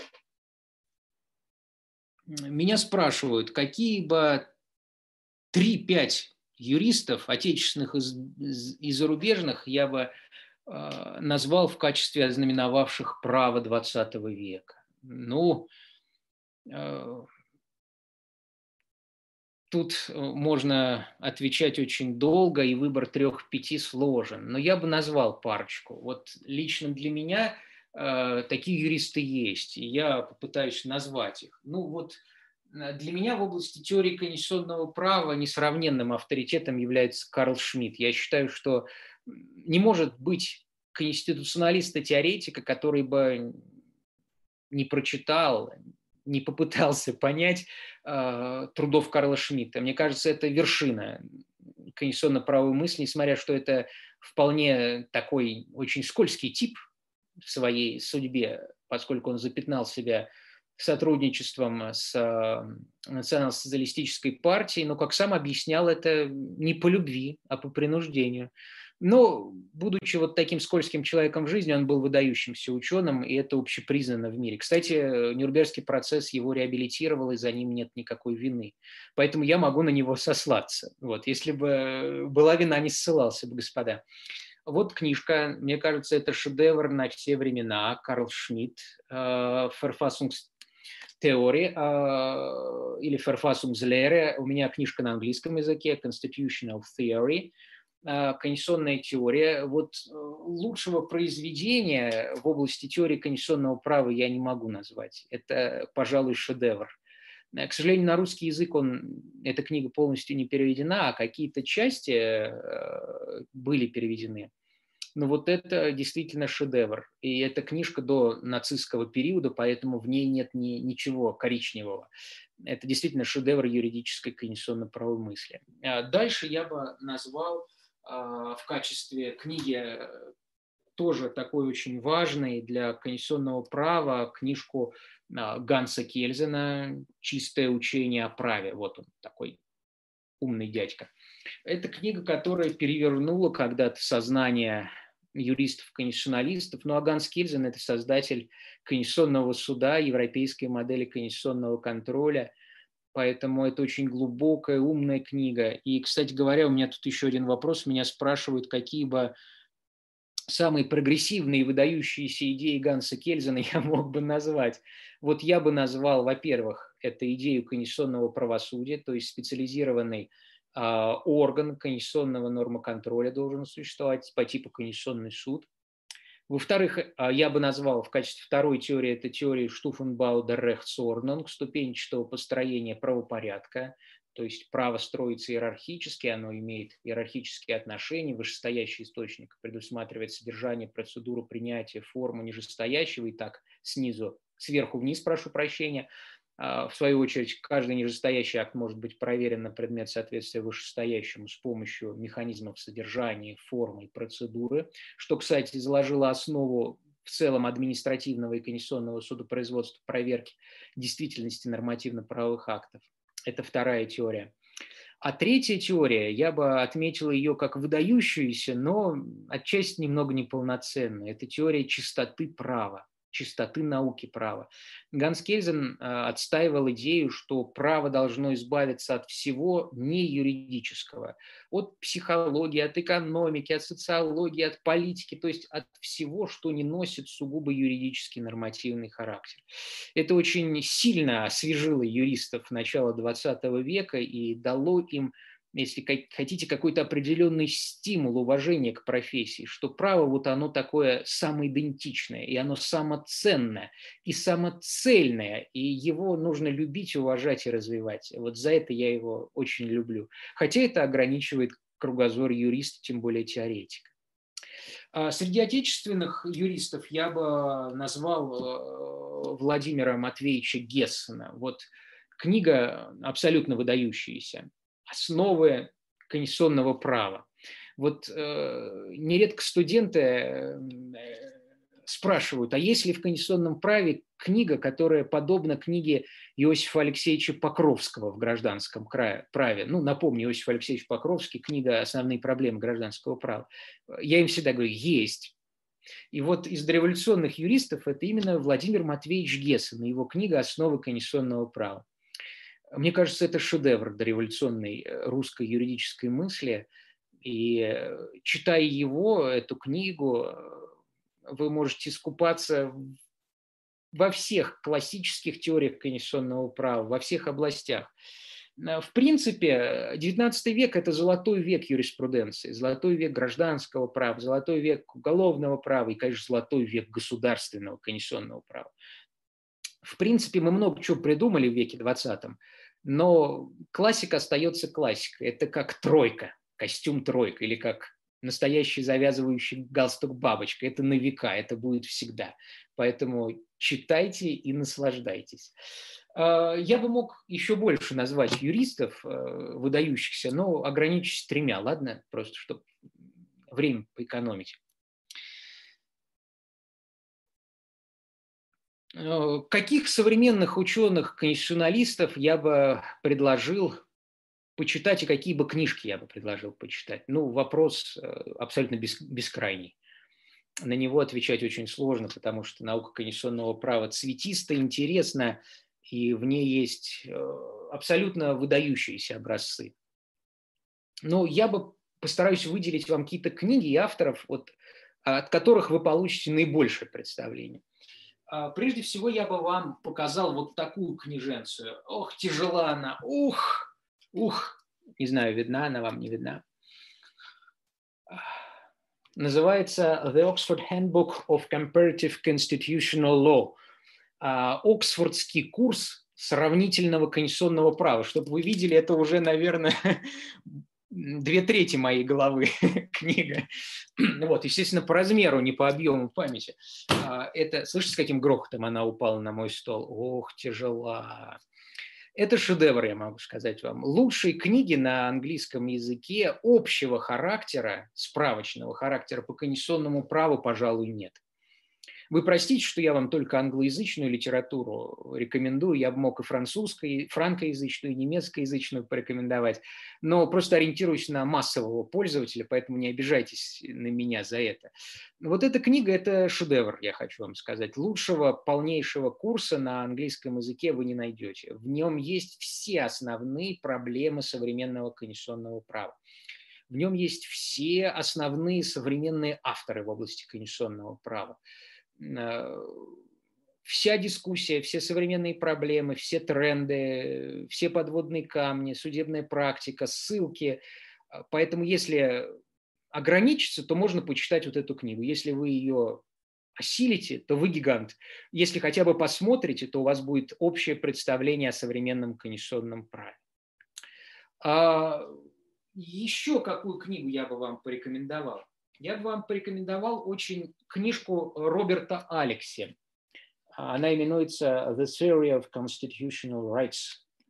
А, Теория конституционных прав. А, это тоже шедевр, шедевр современного конституционного права.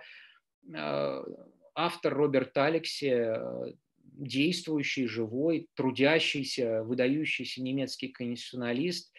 Э, мне кажется, эта книга сформировала современный дискурс о правах человека, причем практически применимый дискурс.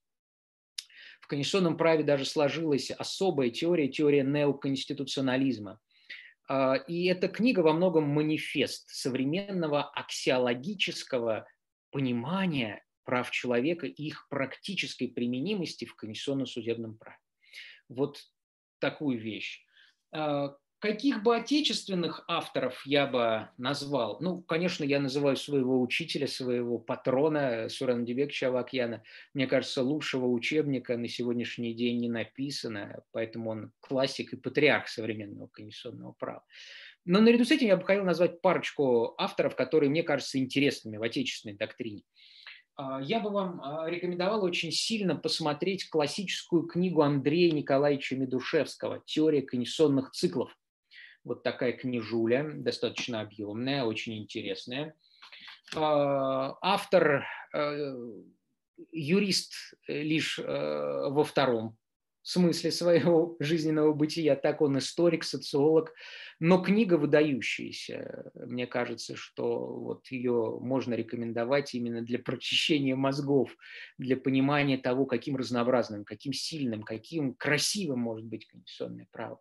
Ну и все последующие работы Андрея Николаевича, он выдающийся конституционалист э, такого, знаете, я бы сказал, общественно-политического мышления а, для любителей почитать э, сложные книги я бы рекомендовал э, книжку э, Константина Викторовича Ароновского «Конституционная традиция в российской среде». Ну, Константин Викторович – это популярный конституционалист, популярный судья, его все любят, уважают, особенно в либеральном крыле конституционалистов, поэтому он не нуждается в представлении. А, в этом плане э, с его правовыми позициями, особыми мнениями и судебными решениями, в которых он выступал судьей докладчиком, многие знакомы. И они ну, не нуждаются в каком-то особом представлении, они у всех на слуху. А вот э, Константин Викторович как юрист – это особое явление. российского конституционного права. Это удивительный, тонкий, интересный, необычный исследователь. И я бы крайне рекомендовал познакомиться, по крайней мере, вот с этой книгой. Книгой, которая написана ну, вот в духе теории конституционной культуры Петера Хаберли, о котором я вам сегодня говорил, говоря, э, разговаривая о преамбулах.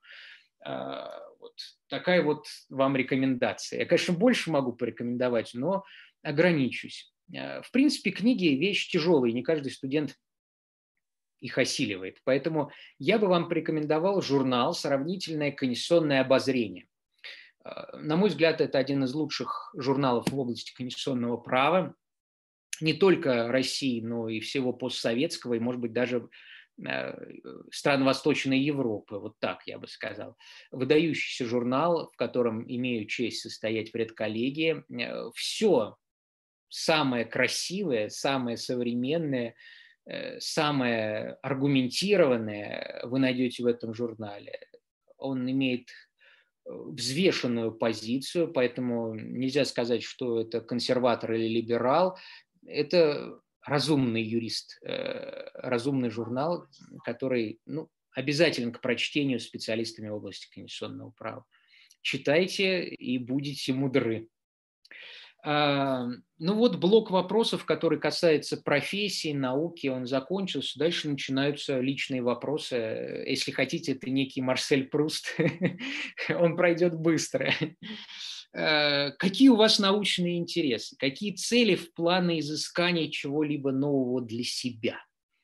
Ну, мои научные интересы – это прежде всего теория конституционного права, теория Конституции, это история конституционно-правовых учений – это конституционное правосудие, сам конституционный суд, это права человека, это ограничение прав. Но на сегодняшний день, э, наверное, главной темой для меня является Конституция, наверное, поэтому так много вопросов было задано мне сегодня именно по этой теме. И все последние мои работы, научные, серьезные монографии, я имею в виду, и академические статьи, они касаются именно вопросов связанных с теорией Конституции. Вот это моя такая любимая тема, если хотите, некий коронный прием. Вот. А, меня спрашивают, заменят ли лекции Zoom а, лекции в аудиториях? Ну, в период необходимости почему бы и нет? Я не вижу ничего плохого в лекциях и семинарах Zoom. В принципе, как они проходили, так они и проходят лично в моих группах. Единственное, что э, я включаю презентацию и не могу насладиться э, красотой, э, умных, пытливых глаз студентов своих групп. Вот единственный, пожалуй, недостаток.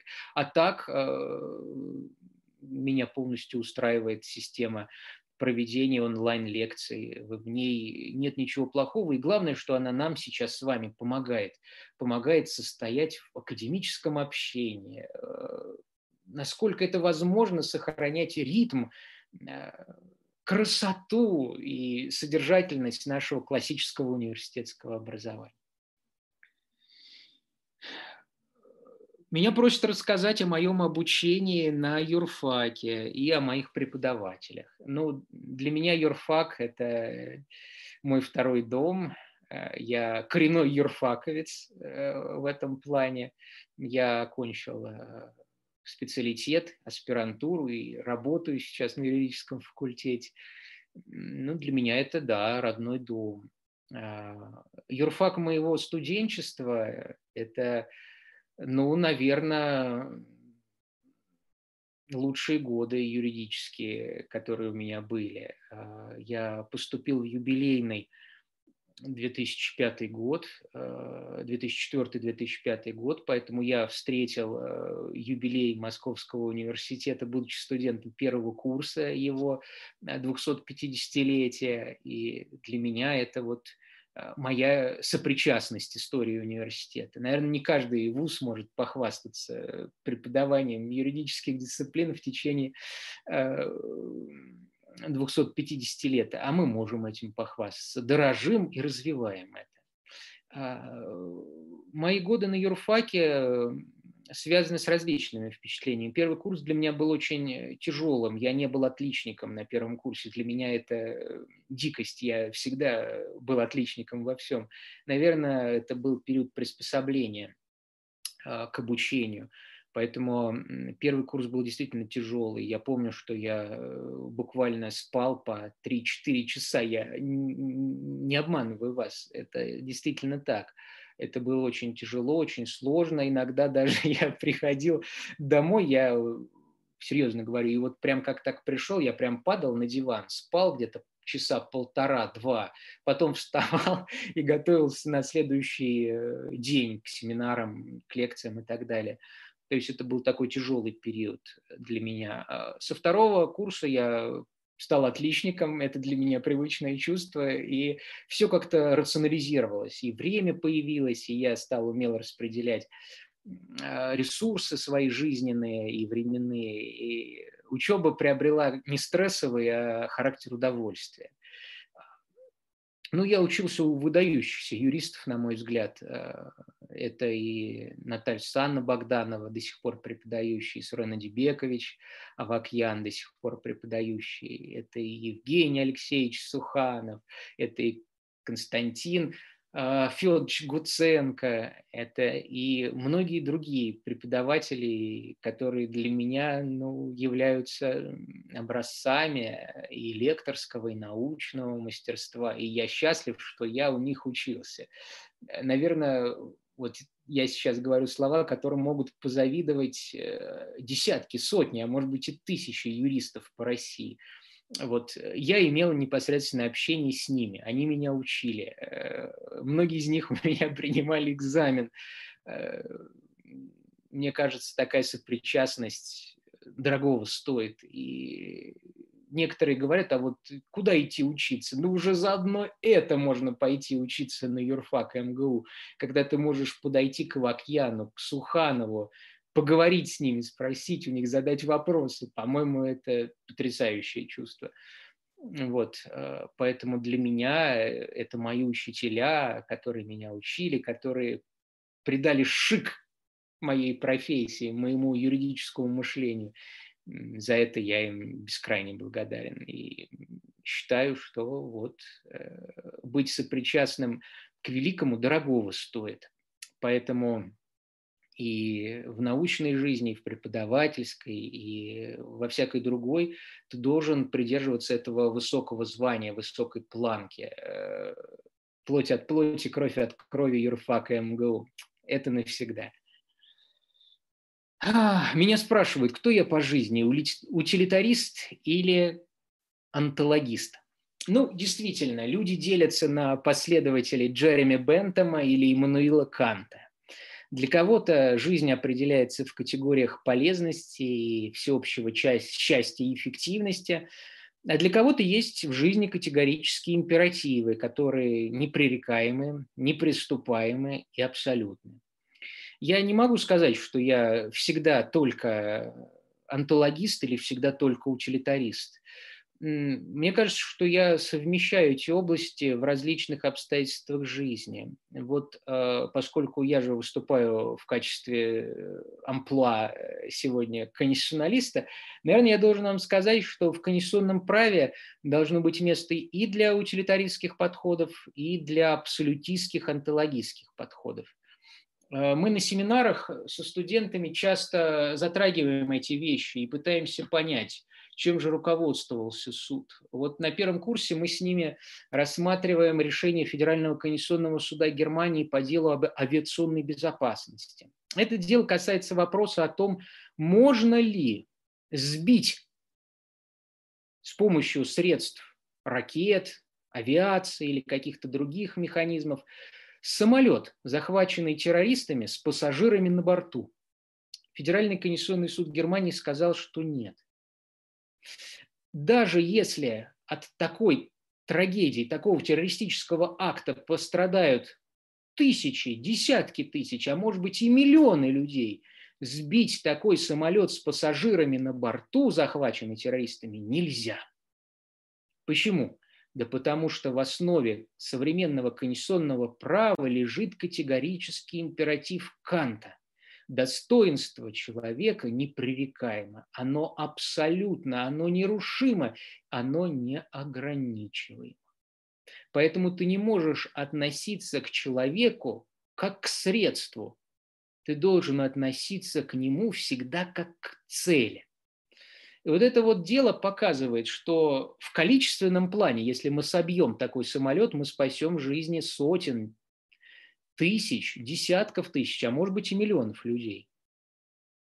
Но при этом мы с вами нарушим что-то ненарушимое. Мы превратим человека в орудие, с помощью которого мы защищаем жизни людей. Поэтому не всегда все меряется количественно.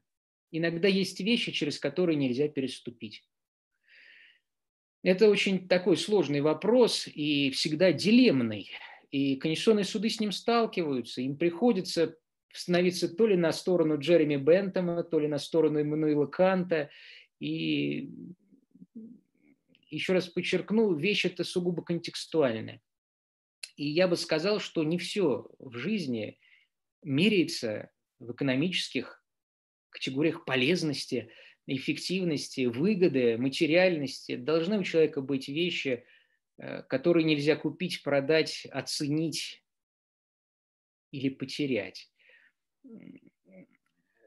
Вот этому учит во многом конституционное право вот в таком абсолютистском, в хорошем смысле слова, антологистском понимании.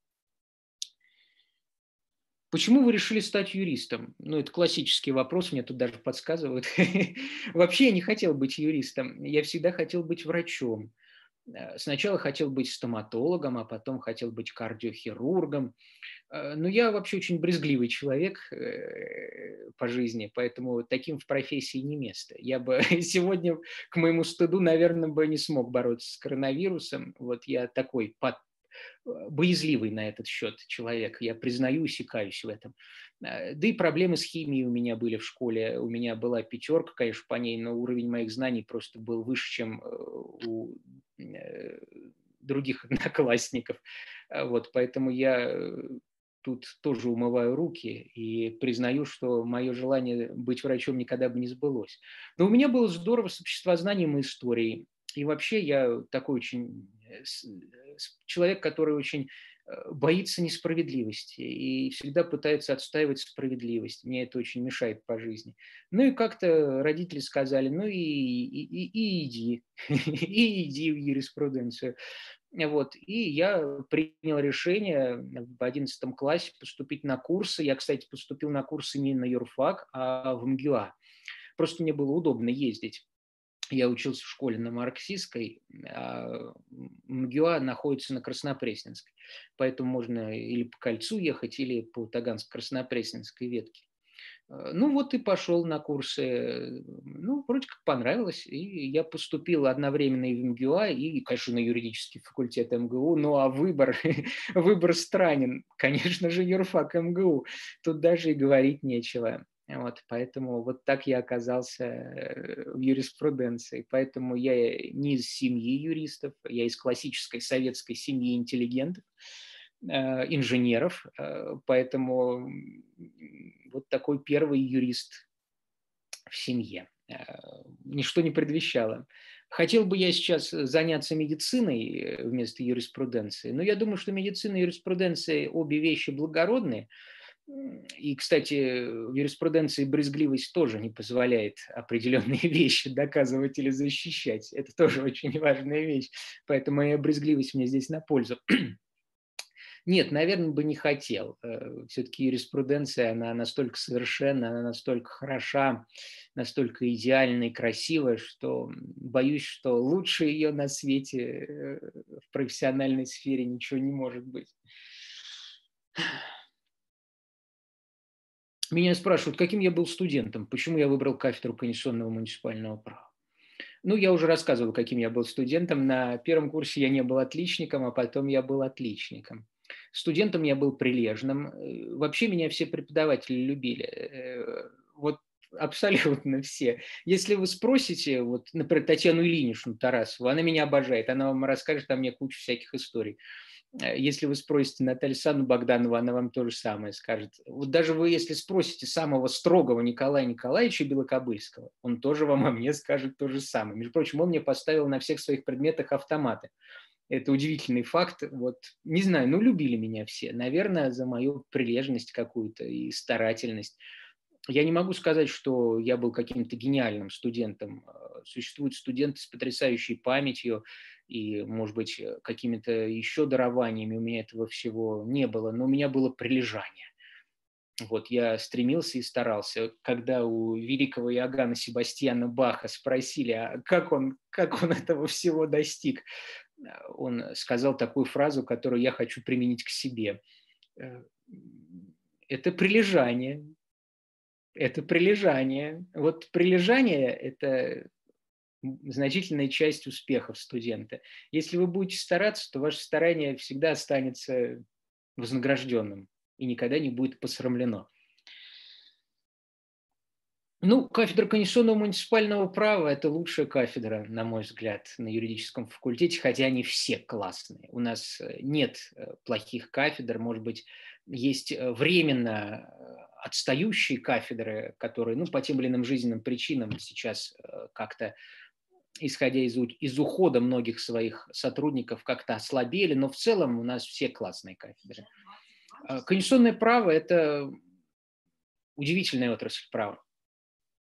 Отрасль права, которая позволяет с одной стороны совместить высокую теорию на уровне философии и теории права, а с другой стороны решать практические проблемы.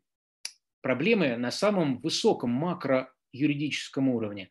И здесь э, мой выбор был очевиден. Э, моя любовь к теории и любовь к макропроблемам именно публично-правового характера. Я человек не частно-правового мышления, а, скорее всего, публично-правового мышления.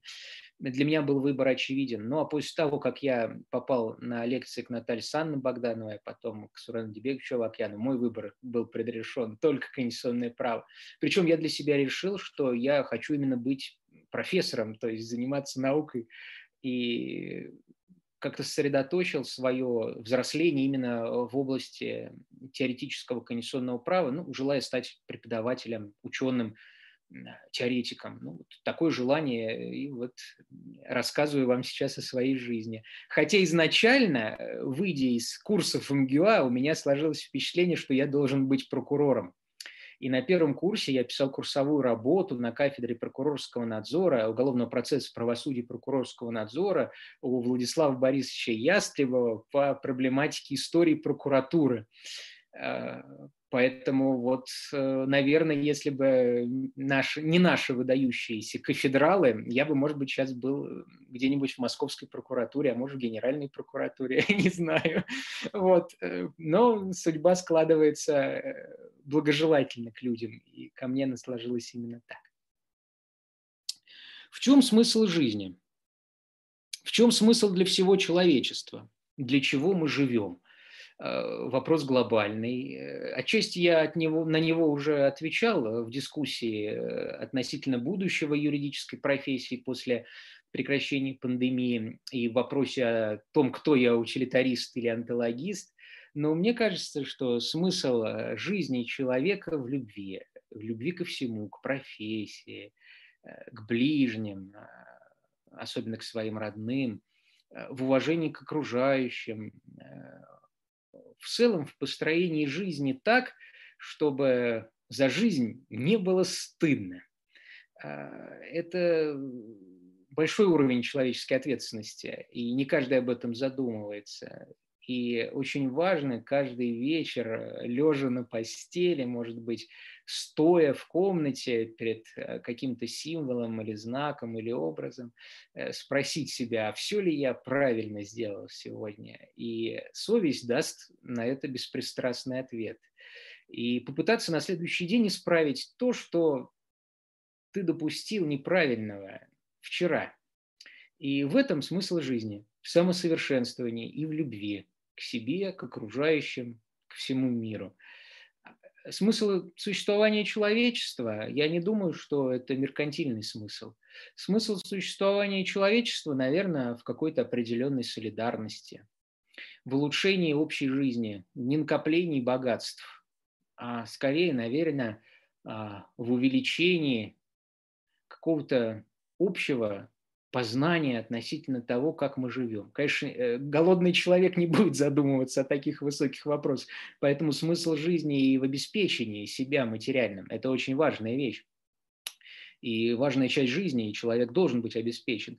Но конечным аргументом, наверное, является аргумент о вечности, о смысле человеческого существования в любви и солидарности. Вот так я бы сказал. Какие у вас увлечения? Э, ну, увлечений у меня много. Прежде всего, я как коренной москвич э, люблю свой родной город, и москвоведение – это мое второе «я». Я знаю Москву как свои пять пальцев, особенно центральную часть. И здесь я могу любому провести экскурсию по всем достопримечательностям светского, церковного, художественного или прочего характера. Москва для меня – это все, это путь, это мое детство, вот это моя юность. Хочется верить, что моя зрелость и старость. Вот очень люблю этот город и люблю э, его историю, поэтому это мое хобби. Еще э, моим хобби является классическая музыка. Я обожаю классическую музыку, и вот, наверное, это сегодня второй по значимости временной период, когда я ее не слушаю. А так я всегда слушаю музыку в своем кабинете, когда занимаюсь, готовлюсь к семинарам, к лекциям, когда пишу книги или иные научные работы, она у меня всегда звучит. Вот. Сегодня сидел в ГАКе и выступаю перед вами, и вот это период э, некого вакуума без музыки. И мне как-то уже хочется завершить и включить э, радио классической музыки. А, я очень люблю театр, особенно большой театр, а, его историю, его антураж, его атмосферу, э, сами оперные и балетные постановки. Художественный театр не люблю, а вот оперный и балетный обожаю, поэтому это тоже часть э, моего хобби коллекционирование книг. У меня очень много, вы видите, шкафы сзади, такие же шкафы впереди, сбоку, везде. Книг у меня очень много. Я очень люблю книги, коллекционирую их, особенно по юриспруденции, по политологии, такие выдающиеся труды, не, неразменного характера. И это тоже такая очень значимая часть. В детстве я коллекционировал машинки, тут какие-то на заднем плане у меня сохранились, вы их можете там вот увидеть. Вот там видите пояс чемпиона мира по рестлингу, я тоже когда-то так интересовался этой сферой. Но это осталось в прошлом, и напоминанием является вот э, несколько э, полок э, в шкафах. Еще одно мое хобби – это коллекционирование галстуков бабочек. У меня их очень много. Вот, если вы видите, это вот коробка с ними. Их очень много. Она такая вот, видите, такая вот коробка, она вот вся сверху с горочкой покрыта. Вот, очень люблю галстуки бабочки, но не всегда позволяю себе их одевать, потому что общественность реагирует на это э, по-разному. Хотя в юриспруденции бабочка – это один из символов юриста. И в мире юристы делятся на тех, которые э, носятся, носят просто галстуки, и те, которые носят галстуки-бабочки. Э, галстук-бабочка – это ну, какой-то определенный символ, если хотите, консервативности в профессии. Кстати, консервативность профессии еще и внешне у юриста легко обозначается – вот если вы видите юриста в современно пошитом костюмчике, облегающем э, талию и так далее, то это одно дело. Когда вы видите юриста в тройке или в двубортном костюме, это совершенно другой подход. И на уровне западных юристов это очень важный месседж. Это э, уровень э, консервативности или либеральности юриста. Ну, современные юристы российские, конечно, этого не вполне оценивают и не принимают как аргумент некого бессловесного общения и сообщения судье или э, тяжующимся адвокатом. А вот э, если почитать старые книги по юридической профессии американские, там очень много дельных советов. Там, например, говорят, никогда не носите коричневое на судебные заседания, ибо brown not for town, коричневый не для городов. Это тоже очень важный предмет вот для, если хотите, для вот такого большого юриста, э, практикующего, как он должен выглядеть. Вот. Для американских юристов человек в вельветовом пиджаке э, в зале судебного заседания, это моветон. Ну, вы, наверное, смотрите сериал «Сьюз», и вот они там вот такие все э, наряженные, отличные. Это тоже очень важная вещь. Вот такие у меня хобби. Бабочки я коллекционирую. Правда, уже некуда их складывать, все их дарят, э, поэтому я прошу, не, не дарите мне больше бабочек, коллеги, не дарите. Вот. А, какой у вас любимый жанр в литературе? Какая ваша любимая книга? У меня много любимых книг. Назвать одну – это было бы большим упрощением. Но по традиции назову отечественную книгу и э, зарубежную, которая моя любимая. Вот, э, если назвать любимую отечественную книгу, то это «Братья Карамазовы», э, Федора Миха... Михайловича Достоевского. А если э, назвать зарубежную, то это, наверное, «Игра в бисер» Германа Гесса. Вот эти две книги я очень люблю. Они такие глубокие, умные, интересные. И я бы каждому советовал, кто по тем или иным причинам их не прочитал, обязательно обратиться к ним. Очень интересные вещи. Ну вот, э, пожалуй, э, все, что я вам хотел э, рассказать. Но в качестве приятного бонуса для тех, кто досидел до конца, я вам сейчас проведу уникальный мастер-класс. Один из моих студентов написал мне вопрос непосредственно в директ, как говорится. И он говорит, научите меня завязывать галстук-бабочку. А, поэтому я сейчас вам проведу уникальный мастер-класс напоследок в качестве некого финального аккорда нашей беседы. Научу вас, как завязывать конституционный галстук бабочку, конституционный узел. Ну вот, бабочка, кстати, представляет собой вот такую вещь. Вот она, настоящая завязывающаяся бабочка, она выглядит примерно так. Вот такая штука. Сейчас я вам покажу, как ее завязывать самым элементарным образом. Поэтому на вопрос э, моего студента я с удовольствием отвечаю. Ну вот бабочка выглядит примерно так. После того, как вы ее подвернули под воротник, вы ее перекрещиваете, и тот конец бабочки, который у вас находится в левой руке, вы продеваете через узел и затягиваете ее. У вас получается вот Э, первый узел.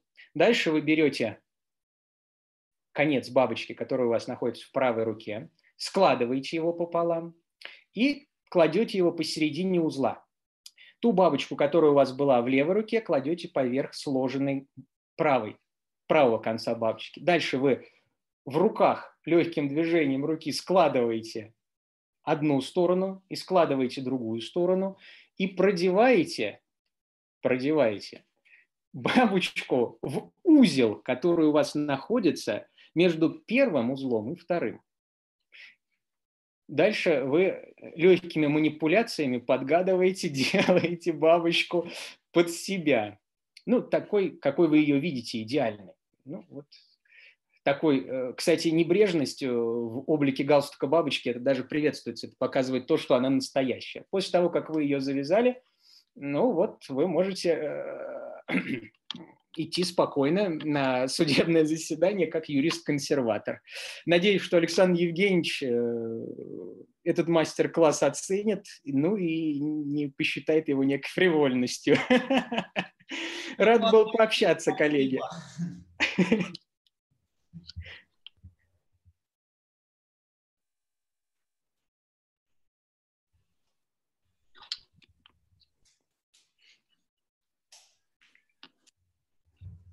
Коллеги, ну что, наверное, надо будет э, заканчивать, Дмитрий?